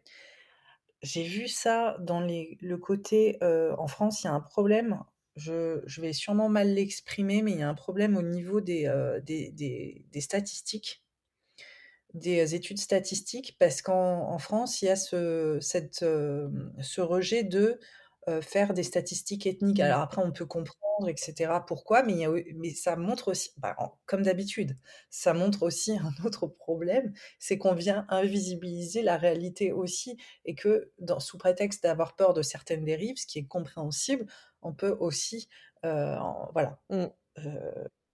emmener sur une voie qui est hyper glissante également, et que ça correspond à ce que tu disais, la notion de soins des personnes noires, c'est considéré comme niche. C'est considéré comme communautaire aussi. Donc attention, si on met en avant que c'est pour les personnes noires ou racisées, ou voilà, qui appartiennent, tu vois, bah, comme tu dis, qui sont minorisées d'une certaine manière, ça va froisser, ça, ça, va, ça va parler de quelque chose de problématique du point de vue de l'expérience blanche, quoi. Mmh. C'est comme si en fait on était raciste. Enfin, c'est vraiment le truc, le monde à l'envers. C'est-à-dire qu'en gros, si tu dis que euh, les personnes euh, racisées ont des besoins spécifiques, euh, finalement on va te dire c'est toi qui es raciste, quoi. Parce qu'en fait, non, on est tous pareils. Bah non, on n'est pas tous pareils, je suis désolée. on n'est pas tous pareils parce que. parce qu'on évolue dans une société qui, qui est construite depuis des oui, mais là, il y a une hypocrisie pure parce qu'on dit on est tous pareils, mais on est tous pareils. On homogénéise tout sous le prisme de des blancs. Donc en fait, c'est là où c'est une hypocrisie folle et c'est comme on revient à ce qu'on disait au début, c'est la notion de neutralité totale, c'est-à-dire voilà, l'expérience humaine, elle est blanche et basta cosy. Dès que tu commences à dire qu'elle est autre, c'est dangereux, c'est problématique, ça nous met en danger surtout. Attention, il y a des groupuscules qui se forment. il y a des communautés qui vont essayer de nous bouffer le, bah, voilà, notre territoire culturel, territoire tout court. c'est là où on parle de grands remplacements. Et, alors qu'en fait, c'est c'est un renvers total vis-à-vis de ce qui se passe. Et oui, c'est ce qu'on voit dans l'appropriation culturelle. Elle est, elle est de quel côté l'appropriation culturelle? C'est intéressant de dire ouais, grand remplacement, grand remplacement. Euh, qui va qui va s'approprier la culture de l'autre quoi? Là, on est vraiment dans cette dynamique en ce moment où je trouve que c'est très fort dans les dans les pratiques bien-être, spirit qui sont proposées quoi. C'est fou l'appropriation culturelle. C'est un scandale. Et, et, et, avec ce truc de oui, le, le, le, partage des cultures et ce truc de l'universalité. Donc, en gros, c'est c'est une pratique humaine, donc ça appartient à tout le monde. Mais récemment, comme je te le disais, la Pangée, c'est-à-dire mmh. il y a 240 millions d'années, les territoires n'étaient qu'un seul continent, donc nous sommes tous hommes ensemble, et ce qui appartient m'appartient. voilà alors qu'il y a 240 millions d'années, je veux dire, les êtres humains n'étaient pas là du tout. Mais ça montre en fait l'idéologie coloniale justifiée dans une dimension. Alors là, c'est quand, bon, quand même méga tiré par les cheveux, donc franchement, je ne sais pas exactement par où ça passe parce que j'ai un niveau là d'empathie qui commence à, voilà, à saturer. Il y a des endroits où c'est un peu difficile pour moi de comprendre ce qui vient justifier ce type de réflexion. Mais, mais oui, ça, montre un état d'esprit autour de ton expérience, ça restera toujours la mienne en fait, Et je suis habilitée, de fait, je m'octroie le droit de prendre ce qui t'appartient, ta culture, enfin voilà, ton corps aussi accessoirement, parce que c'est le principe du colonialisme, c'est le prendre le corps comme main-d'œuvre ou prendre la culture comme, comme outil, etc. Et en faire, un, bah, en, faire, en faire ce que je veux mmh. pour mes propres bénéfices. Et c'est la même chose, tu vois, l'histoire de Pangée, là, c'est la même chose. moi, enfin, dès que je parle de chamanisme et que j'ai un peu un point de vue critique là-dessus, on va me dire oui, mais les vies antérieures. Il y a toujours, de toute façon, il y a toujours une justification va me dire oui, mais moi, dans une vie antérieure, j'ai été indien d'Amérique. Alors déjà, on n'est pas indien d'Amérique, c'est grave. Mais euh, bah, je comprends pas en fait. Faut m'expliquer parce que, admettons, Admettons, t'es es chaman maintenant, tu, tu fais la cérémonie du cacao et compagnie, j'en sais rien quoi, tu, tu me dis oui dans une vie antérieure, blablabla. Mais à quel moment, en fait, du coup, si dans une vie antérieure, tu as eu cette identité qui a été réprimée vraiment pour le coup. Enfin, je veux dire, ça veut dire que tu as appartenu à un peuple qui a été massacré pour ses pratiques. À quel moment tu es tranquille aujourd'hui d'utiliser ça sans parler de cette dimension politique, sans revendiquer quelque chose, sans rendre quelque chose à une communauté et tout? C'est pas logique. Ça ne fonctionne pas, en fait. Et c'est tout ça, c'est des espèces de vieilles justifications pour quand même pas regarder là où ça fait mal. Et en même temps, je te le disais, je comprends la dynamique d'appropriation culturelle, je la comprends parce que je pense qu'elle part. Enfin, pour les personnes qui suivent, hein, pas pour les personnes qui font du, gros bis dessus, hein, parce que l'appropriation culturelle, il y a aussi la notion de profit. Mais voilà, je veux dire, je ne jette pas la pierre à quelqu'un qui va aller acheter un, bâton de sauge blanche, tu vois, pour purifier sa maison. Parce qu'en fait, cette personne-là, il y a, y a, une sincérité dans une envie de d'ancestralité, de, de, retour à quelque chose de plus, de plus organique, ou voilà, je le comprends. mais en fait, c'est aussi parce que il faut aussi que les personnes blanches intègrent le fait qu'elles ont eu une perte d'ancestralité avec la question de la modernité. Et la question de la modernité a été utilisée pour justifier la colonisation et l'esclavage. Tout ça, c'est la boucle est bouclée. Et du coup, on se retrouve maintenant dans un truc qui est insensé où, en tant que personne blanche, ben, on n'a plus vraiment accès à notre ancestralité, où c'est un peu difficile et moi, je le dis parce que bah, j'ai une partie de ma famille qui est blanche, donc je suis un peu aussi dans ce truc d'entre deux. Et je le constate en fait qu'il y a une perte, il y a eu une perte à un moment donné. Et si on le conscientise pas et qu'on met pas le doigt dessus, au lieu d'aller rechercher notre héritage culturel et spirituel, par exemple, bah, on va aller le prendre ailleurs. Mais ça n'a pas vraiment de sens. J'ai l'impression là que les, mmh, enfin, en regardant ce qui se passe sur les réseaux, il y a, y a une espèce de, c'est un peu comme si les accompagnants et accompagnantes blanches essayaient d'honorer, c'est pas forcément le bon terme, en tout cas, essayer de faire un mix, une fusion, un medley, voilà, un medley, alors vraiment dissonant, hein. Ouh là, tu sais, les sons genre, c'est un peu faux là, tu crois pas? Il faudrait en faire. J'aimerais bien ça donne un medley, voilà, un peu flingué de du, du meilleur, du pire, de, de voilà de l'hypercapitalisme, de la consommation, d'un patriarcat blanc, etc. Et de rester quand même, bah, comme qu'on disait, dans cette systémie-là et de la valoriser et en même temps d'aller chercher l'extrême inverse et d'en faire, voilà, une enfin, voilà, d'aller, prendre, voilà, des cultures qui ne leur appartiennent pas, mais qui sont vraiment centrées sur une vision très animiste du monde, sur, une volonté, voilà, de reconnexion organique et durable à la nature. C'est même pas une volonté, c'est juste un état, un état d'esprit, un état, de société, voilà et et en fait, qui sont totalement contre culture, enfin contre leur culture, mais qui vont aller prendre ça et en faire un espèce de voilà, un espèce de medley, un espèce de mix et ça crée une dissonance mais totale et le pire, c'est qu'il y a encore cette notion, de d'aller cumuler. Donc ça veut dire que tu vas pas aller t'imprégner d'un seul, mouvement,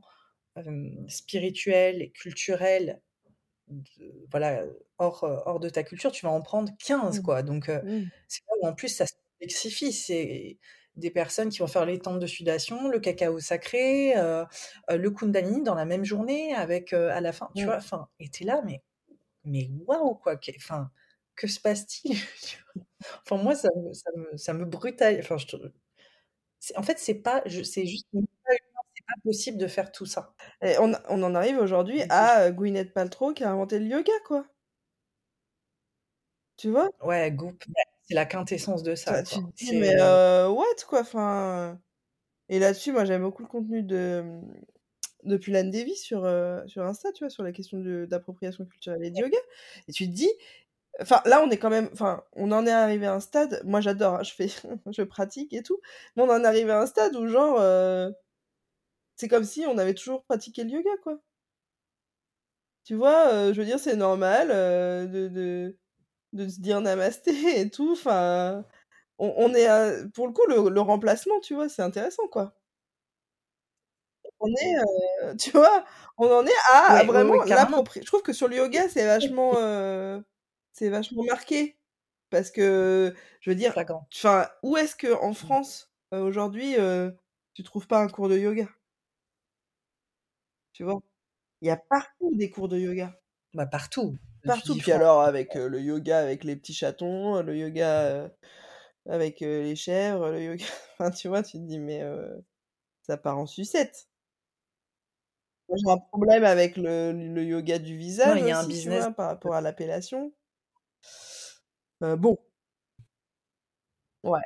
Mais c'est toujours performance, pour performer, pour la minceur, Les vidéos YouTube de, heu, heu, oui, pour, yoga, pour, les abdos, yoga pour, machin, retrouver une silhouette je sais pas quoi, enfin et en fait, c'est ça le problème.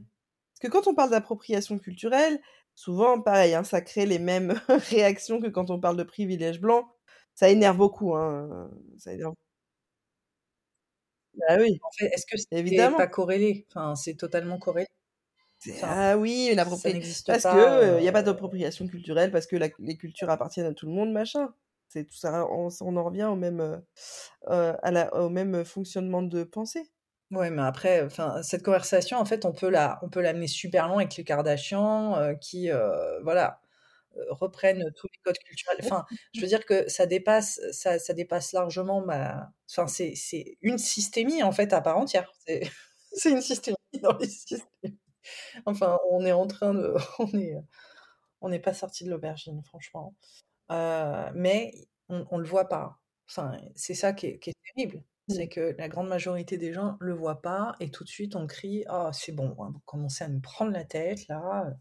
Enfin, on est dans une réalité qui fonctionne, heu, voilà, on va pas non plus, heu, tout, détricoter. Enfin, comment est-ce qu'on va s'en sortir, si on commence à c'est le principe de, mmh, ouais, de de déconstruction et de reconstruction et après on peut le faire chacun chacune à à notre échelle et toi vis-à-vis de ces enjeux de, mmh d'appropriation culturelle et de, heu et de comment est-ce que, heu, par exemple, heu, on va utiliser, des pratiques rituelles ou ancestrales qui ne à laquelle on n'a pas forcément avec laquelle on n'a pas de lien en fait culturel, au départ, ou ethnique. Comment est-ce que, bah, comment est-ce qu'on s'arrange avec ça? Enfin, qu'est-ce qu'on fait? Est-ce qu'on on arrête? Bah, tu vois, enfin, c'est compliqué, hein. Je dis pas que c'est simple, hein. Mais hem, je dis pas que c'est simple, mais je dis qu'il faut qu'on y réfléchisse, en fait et qu'on y réfléchisse aussi collectivement. Heu, moi, ce que je trouve gênant dans, le fait de d'aller pratiquer, d'aller faire un rituel, qui appartient à une culture qui n'est pas la nôtre c'est que, pour moi, on va extraire petit élément d'une culture pour, le faire. Mais pour moi, ces rituels, ces pratiques ancestrales et tout, elles n'ont de sens aussi que dans une globalité, en fait. Ça veut dire qu'on prend des trucs, on les met hors contexte et puis, voilà. Moi pour moi, c'est la même chose que les huiles essentielles, par exemple. Une huile essentielle, on va prendre l'essence d'une plante, parce qu'on a tous les principes actifs et tout. Mais ça veut dire que, heu, c'est pour ça qu'on a des précautions d'emploi avec les huiles essentielles parce que dans la plante, l'essence, elle a un contexte, il y a des fibres, il y a d'autres molécules qui font que, heu, cette essence, elle est pas agressive pour la plante. Quand on l'extrait de la plante, bah, elle devient agressive parce qu'il y a plus le contexte.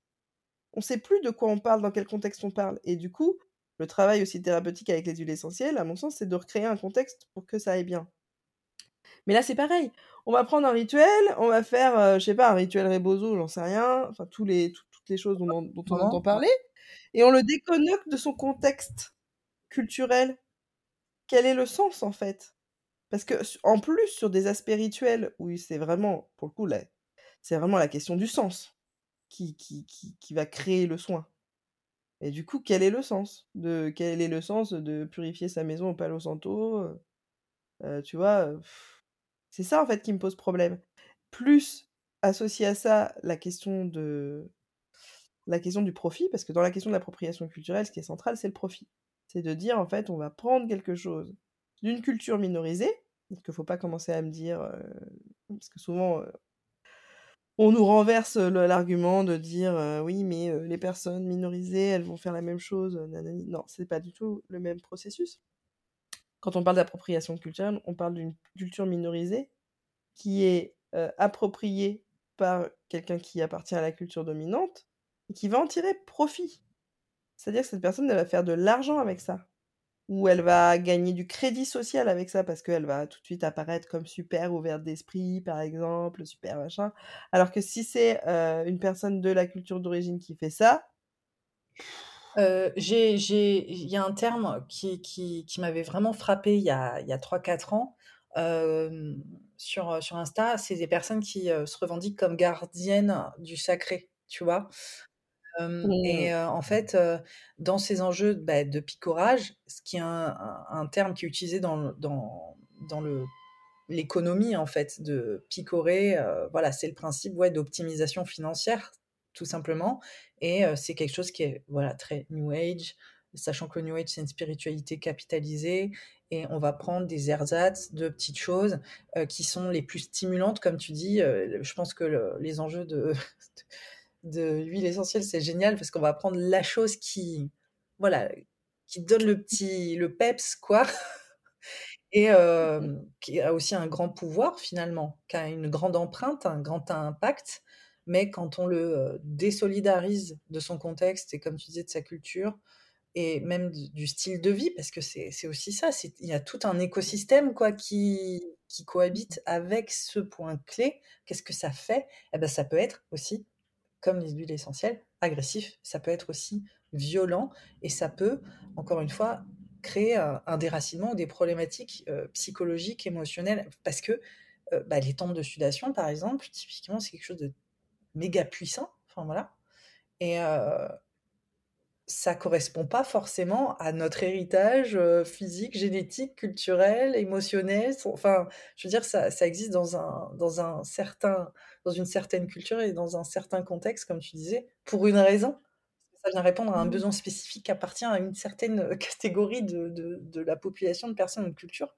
Donc en fait, quand tu cumules, tu prends des expériences comme ça, et c'est vraiment ça le picorage, c'est qu'ils vont chercher vraiment cette notion de d'exotisation maximum, d'expérience aussi plus plus et ce côté très sensationnel en fait. Faut que ce soit faut que, mmh. faut que ce soit percutant.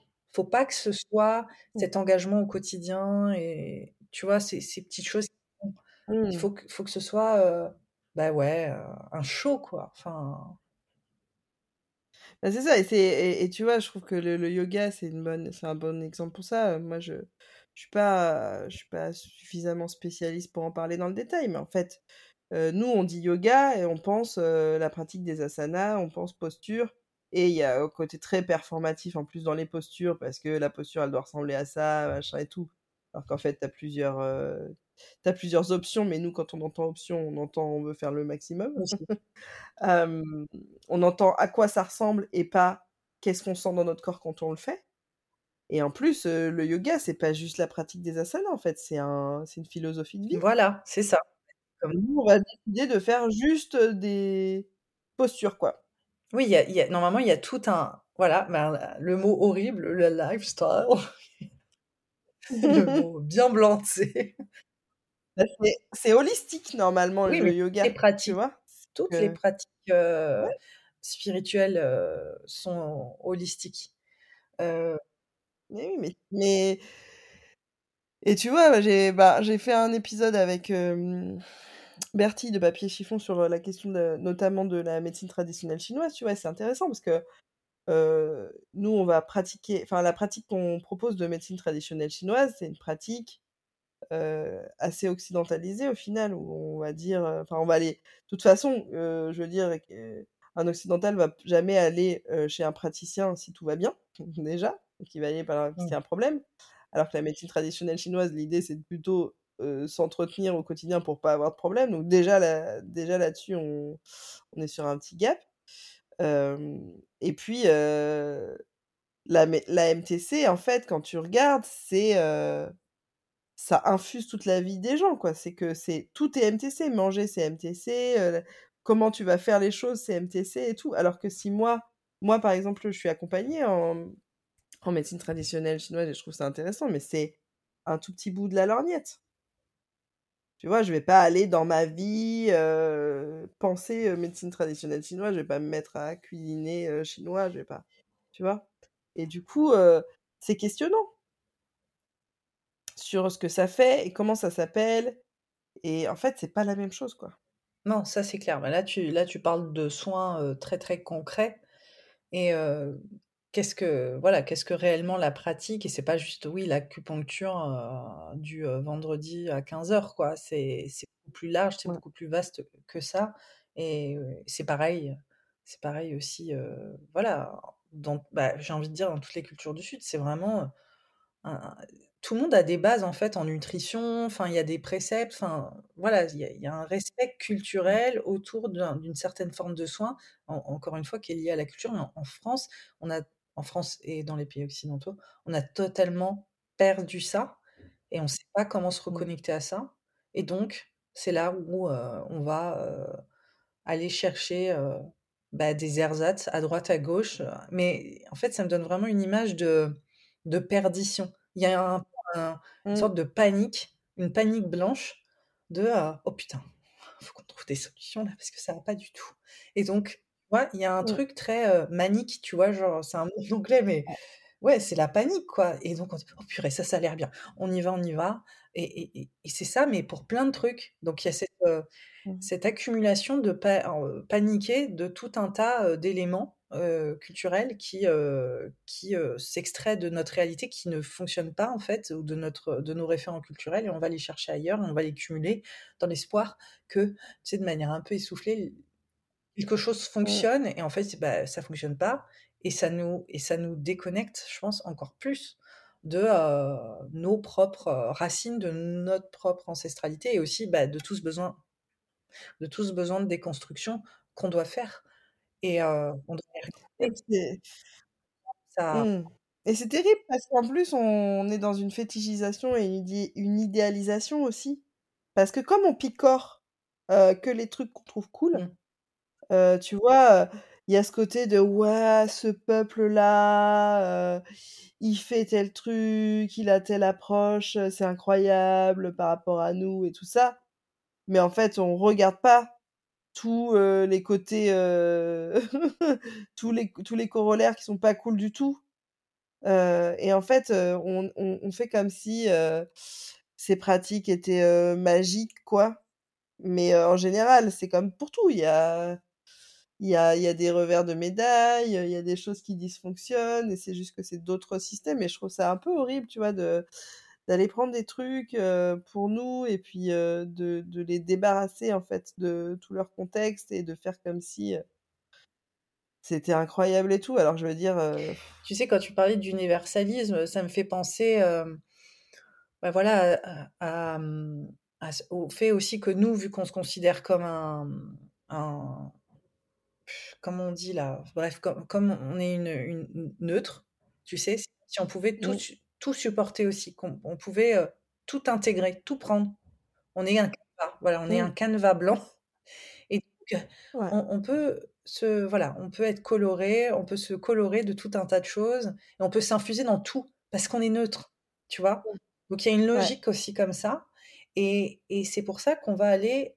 Donc ensuite, on trouve ça ok, on trouve ça totalement normal d'aller, par exemple, faire de l'ayahuasca, euh, tu vois, euh, faire des, pratiques comme ça chamaniques super puissantes ou, des, ou tout un tas de, pratiques euh, qui euh, sont très très loin de notre culture, sans se dire qu'à aucun moment on a nos propres problématiques corporelles, physiques, psychologiques, émotionnelles, et que certaines pratiques sont peut-être pas du tout, du tout, du tout adaptées à nos conditionnements sur tous les plans, quoi, physique et mental, tu vois, enfin, parce qu'on est ce canevas neutre.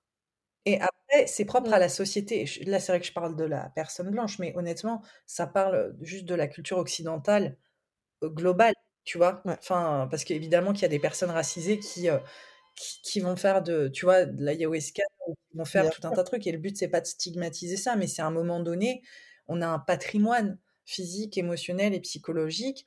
Et est-ce que ce patrimoine-là, euh, en tant qu'occidental, il, il- il- il s'adapte vraiment à tout? Enfin, on n'est pas neutre. Et Mm. justement, de reconnaître cette, cet enjeu de neutralité qui n'est pas, qui n'existe pas, vis-à-vis de la culture blanche, en fait, euh, je pense que c'est super important et c'est ça qui crée énormément de, de problèmes enfin, aujourd'hui, quoi, à bien des niveaux.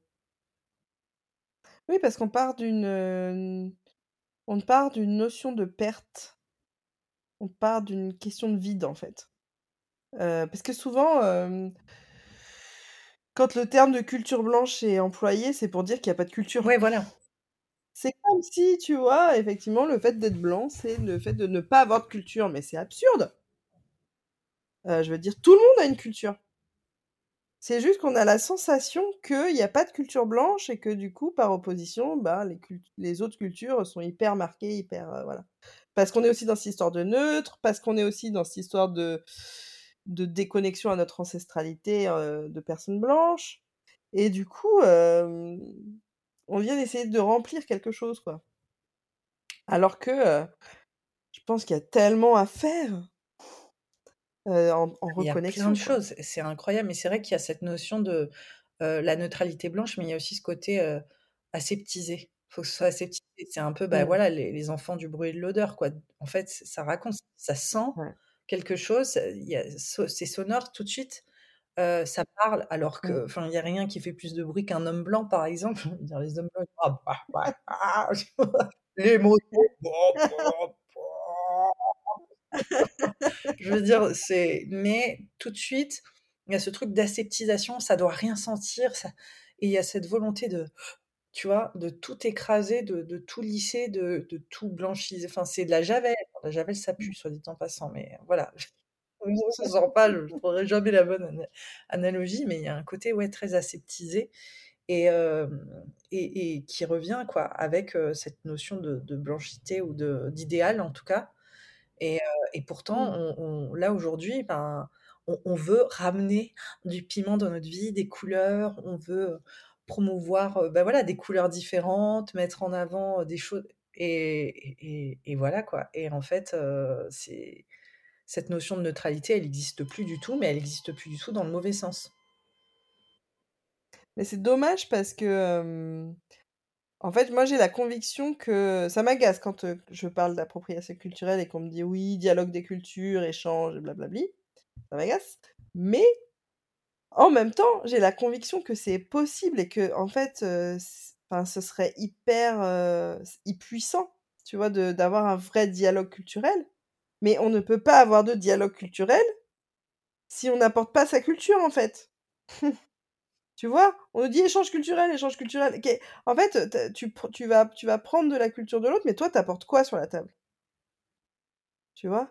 Il y a un moment donné, il faut que, il faut que les personnes blanches se reconnectent à leur propre culture, à leur propre ancestralité, à leur propre rite, à leur propre spiritualité, pour pouvoir, pour pouvoir aller la faire dialoguer avec celle des autres et créer quelque chose de vraiment intéressant.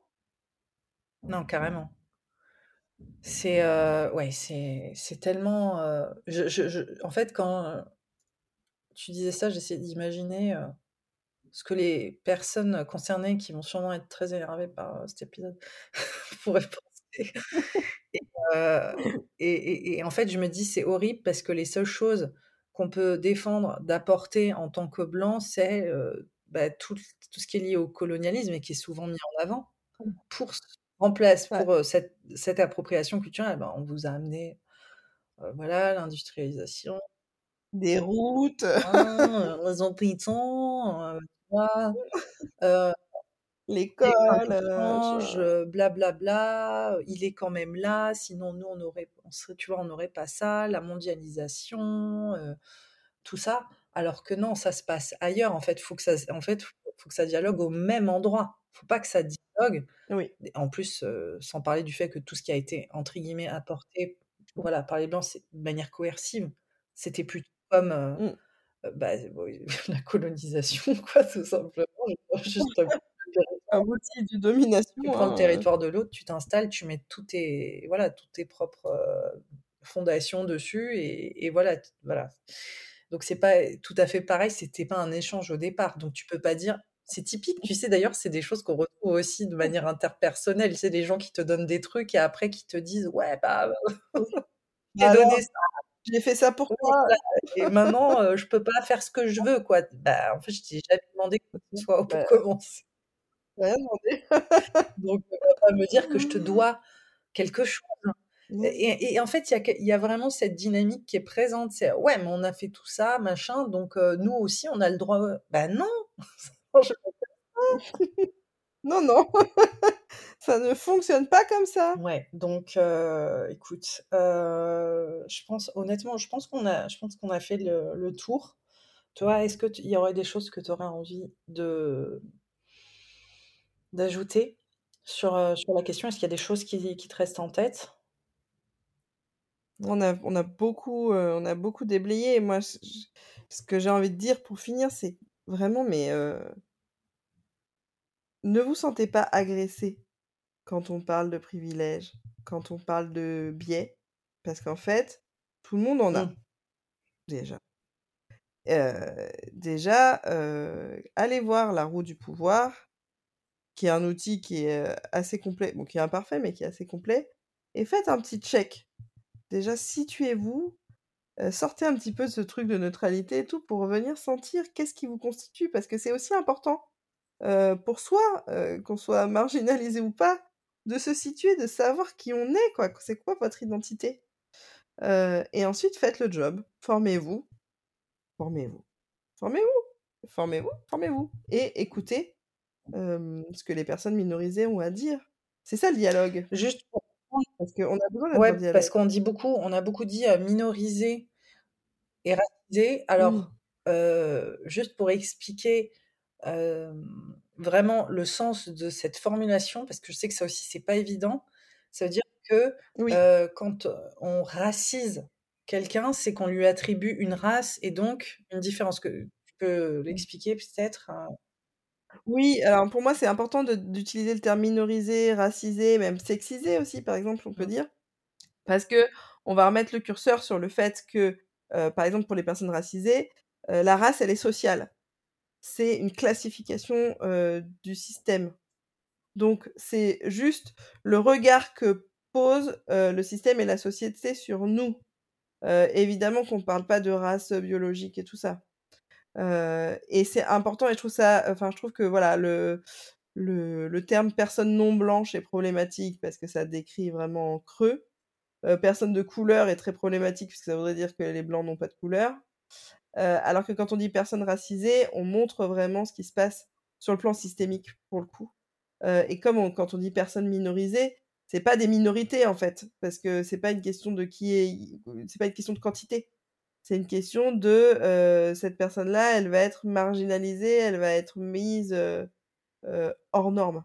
Oui ou oui ou elle va être entre guillemets, heu, pas représentative, heu, de la majorité alors qu'en fait, heu, ouais, encore une fois, c'est le côté niche quoi, alors que non, enfin.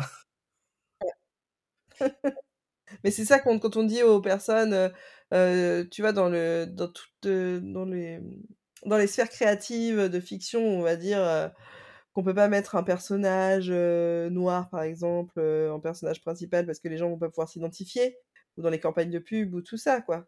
C'est vraiment cette idée-là qu'il y a derrière que, c'est, c'est hors norme, quoi. Mmh. C'est hors norme. Et je pense que c'est important de se poser les questions de vocabulaire pour, décrire, le monde et que quand on dit euh, personne racisée ou personne minorisée, on dit aussi le mécanisme qui se met en place et ça nous permet de le voir et de le En déconstruire. fait, c'est quand tu me dis hors norme, ça fait c'est un cas exceptionnel et c'est tellement exceptionnel que c'est ça n'a pas forcément à être pris en compte quoi parce que c'est ça reste quand même un cas à part. Alors qu'en fait, C'est c'est voilà, c'est incroyable quoi parce que c'est c'est pas le cas. C'est c'est un cas Et ça, il n'y a pas quatre noirs sur la planète et, euh, et, et, et trois meufs, quoi, tu vois? À un moment. Oui, oui, oui, mais euh, ça, en fait, c'est tout, ça veut surtout dire que ça devient trop compliqué. Enfin, il y a trop de choses à prendre en compte. Et euh, je, je refuse de vraiment aller. euh, ben, final- En fait, on n'est pas du tout dans une société empathique. On, renonce complètement à la notion d'empathie et euh, on- ou la notion de douceur. Et c'est aussi pour ça que tous les métiers d'accompagnement et de soins sont politiques, parce que dans le fond, normalement, évidemment, euh, on est, on, on s'occupe des gens et on est, on va contre le, euh, on va contre euh, la société, euh, voilà, super capitaliste de performance, de go go go, on y va, euh, on fléchit pas, on est toujours euh, en train de délivrer euh, du résultat, euh, peu importe. Enfin, on se- on s'oppose quand même euh, de manière indirecte à, à cette, euh, à cette logique-là, en s'arrêtant, en se disant, ok, euh, comment je me sens, euh, qu'est-ce qui me se passe, euh, on regarde à l'intérieur où on prend soin de nous et c'est c'est c'est des espaces qui sont pas valorisés de toute façon on le voit hein, je veux dire euh, on le voit on le Mm. voit complètement euh, dans la société au global quoi Et c'est là où on a notre carte à jouer euh, dans, les, dans, les, dans les pratiques d'accompagnement, parce que la société, le, le, le système nous dit euh, constamment, euh, quand on porte ces sujets, la réaction, c'est un peu de dire euh, Ouais, mais on va pas s'adapter à Mm. tout le monde. On va pas faire de cas particuliers à chaque fois. C'est trop compliqué.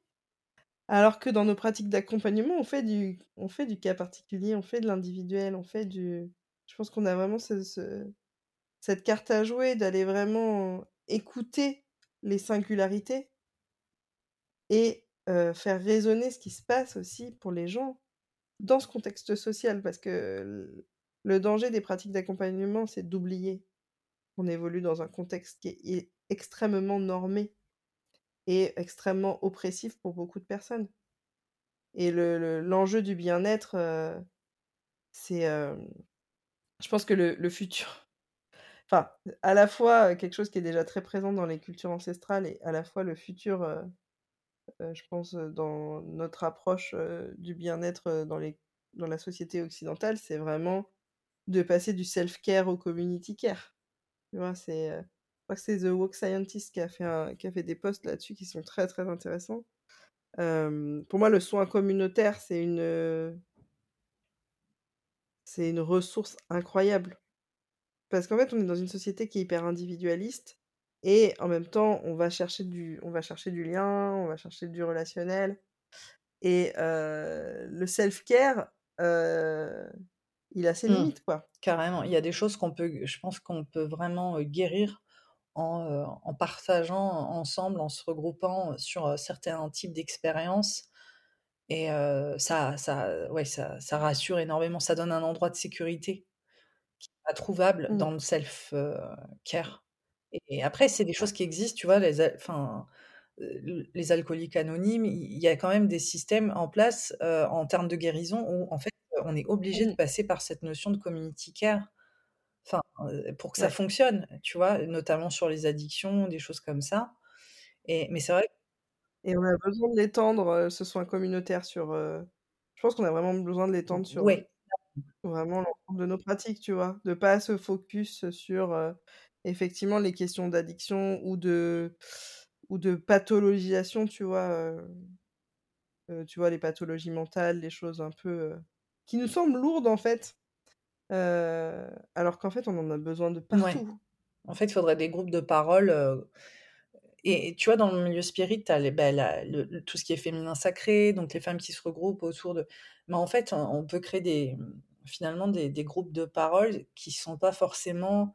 En fait, qu'est-ce qui fait du bien? Est-ce que c'est la spiritualité euh, et les croyances qui sont greffées sur ces groupes de parole ou est-ce que c'est plutôt le groupe de parole et le partage d'expériences qui fait du bien? Enfin, je veux dire, tu vois, c'est il faut savoir Et ça, c'est le grand, je moi, je pense que le grand succès du féminin Ouais. sacré, c'est ça. C'est de recréer du de la communauté et du collectif là où on en a extrêmement besoin. Ouais, pour les femmes et et et et dans une notion juste pure d'expérience et finalement alors le féminin sacré devient politique maintenant, hein. Avant c'était pas vraiment le cas, il devient super politisé. Mais en soi, au départ, c'était peut-être plus juste: «Je suis femme et voici mon expérience et je partage, bah, le voilà, le système d'oppression», mais sans forcément être dans un militantisme, frontal. Alors qu'en fait, Mmh. c'est enfin, ça vient se ça venait se mettre un ça vient se mettre un petit peu en en marge de des groupes militants féministes qui sont dans une autre dynamique et qui sont pas forcément dans la notion du corps, du bien-être du corps et qui parlent de ça, tu vois? Et mmh, donc voilà, c'est mais ça montre des besoins qui sont réels. Donc ouais, c'est des choses intéressantes. Après, je pense que c'est pour ça aussi que les retraites ont énormément de succès, mais ça passe Oui. toujours sous le prisme de la spiritualité, une pratique, le yoga et pourquoi est-ce qu'on parlerait pas de retraite sur des choses très spécifiques? Et de dire: «Bah, voilà, on va se déconstruire sur ça». Tu vois? Ça, c'est des choses, je me dis: Mmh. «Ce serait hyper, hyper important» de au lieu de placer des des croyances ou des idéologies en particulier, heu, spirituelles ou de pratiques spirituelles dans le corps ou quoi, de dire: «Bah, et si on faisait, heu, juste des thématiques?» tu vois? Comme des groupes de conversation autour de certaines choses, de certains sujets, heu, Mmh. particuliers, quoi. Comme, ça, le privilège blanc, tu vois? Et Mmh. Ça serait ouais, ce serait énorme, enfin, ce je pense que ce serait la chialle, franchement. Faudrait pas que j'y aille en PMS parce que alors là, je serais Mais je me dis, est-ce que ce serait pas ça le futur du du du soin et du bien-être? Tu vois? Et d'aller vraiment ouvrir un dialogue, purger, partager des des choses avec des voilà, avec des groupes de personnes et choisir de faire communauté et je pense que franchement, il y aurait pas plus transformateur que, bah, qu'un qu'une retraite comme ça. Tu vois? Ce clair. serait juste énorme. Donc heu, bon, bah, on lance ça comme ça. Voilà, si ça vous intéresse, venez nous voir. Ce serait ce serait ouf, quoi. Parler Bah, forcément ouais. de dire: «On va dans le militantisme ou dans ce» on vient juste se parler, on vient juste s'écouter Oui. et on vient juste se partager des des expériences de c'est quoi ta réalité, c'est quoi ma réalité, c'est quoi enfin, la première fois que je me suis rendu compte que j'étais dans un monde raciste en tant que blanc, par exemple. Tu vois? Des choses comme ça, je pense que ça pourrait être Ouais. vraiment salvateur, ça pourrait être vraiment Tellement et transformateur, quoi. voilà, heu Et on a besoin de le faire dans des espaces collectifs. Ouais. Ça pourrait être, heu, incroyable, quoi. Tu entends quoi par, heu, Mmh. espace collectif pour que je sois bien sûre? Et c'est parce que, tu vois, là, on est dans une société qui est individualiste où on va essayer de se déconstruire nous-mêmes. Même, tu vois, je veux dire, heu, bah, voilà, tu as plein de contenus sur Instagram, Mmh. sur les réseaux sociaux et tout ça. George Floyd, il y a plein de gens qui sont un peu tombés des nues, qui ont commencé à consommer du contenu thématique sur les sujets et tout ça. C'est super chouette. Mais en fait, il y a un moment où on a une limite si on le fait pas dans des espaces collectifs. Donc de trouver des groupes, que ça soit, voilà, sous forme de retraite, des espaces collectifs, des espaces collectifs, collectifs, collectifs, parce que dès qu'on travaille systémique, on en a besoin. Ça veut pas dire qu'il faut pas faire de l'individuel, ça veut dire qu'on peut pas faire que c'est ça le message de, finalement le message oh putain, excuse-moi. Le message de c'est ça le message de la fin, c'est de dire, oui, en fait, là, il faut le self-care, c'est bien, c'est nécessaire, c'est important, mais il faut aussi essayer d'ouvrir con des conversations, de de voilà, d'être dans cette notion de community care, de voilà, du bien-être aussi de la communauté et de pouvoir se replacer aussi. C'est quoi ma place? Et et ça, on peut honnêtement, on peut le comprendre qu'en le pratiquant, en fait.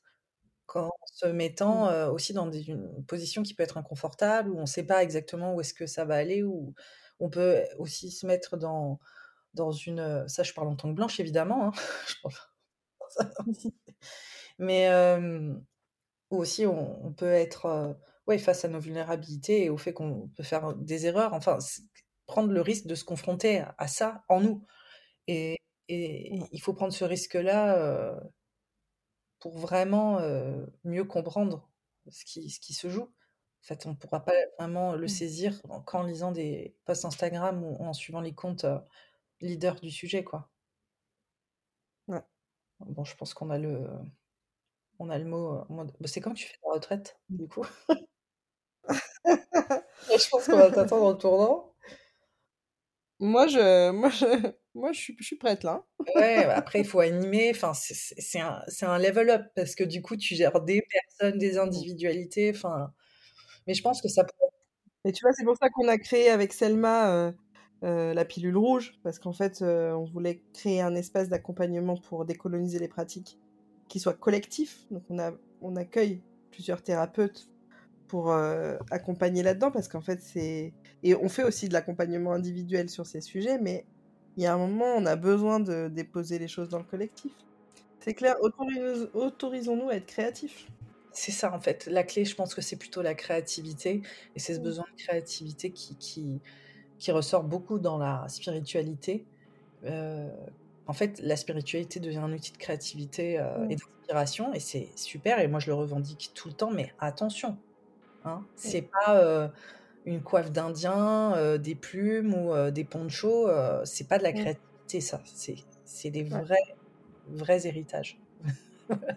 des trucs qui sont voilà, utilisables comme une boîte à costumes. Quoi. Ouais, c'est ça. Bon, bah, je pense qu'on a tout. Deuxième fois. ça va? T'es bah, ouais. conversation? Franchement, écoute, on est, hein, on est, on a parlé de beaucoup de choses. Hein. Ouais, on a. Déjà qu'on avait parlé de beaucoup de choses en pré-entretien, mais là.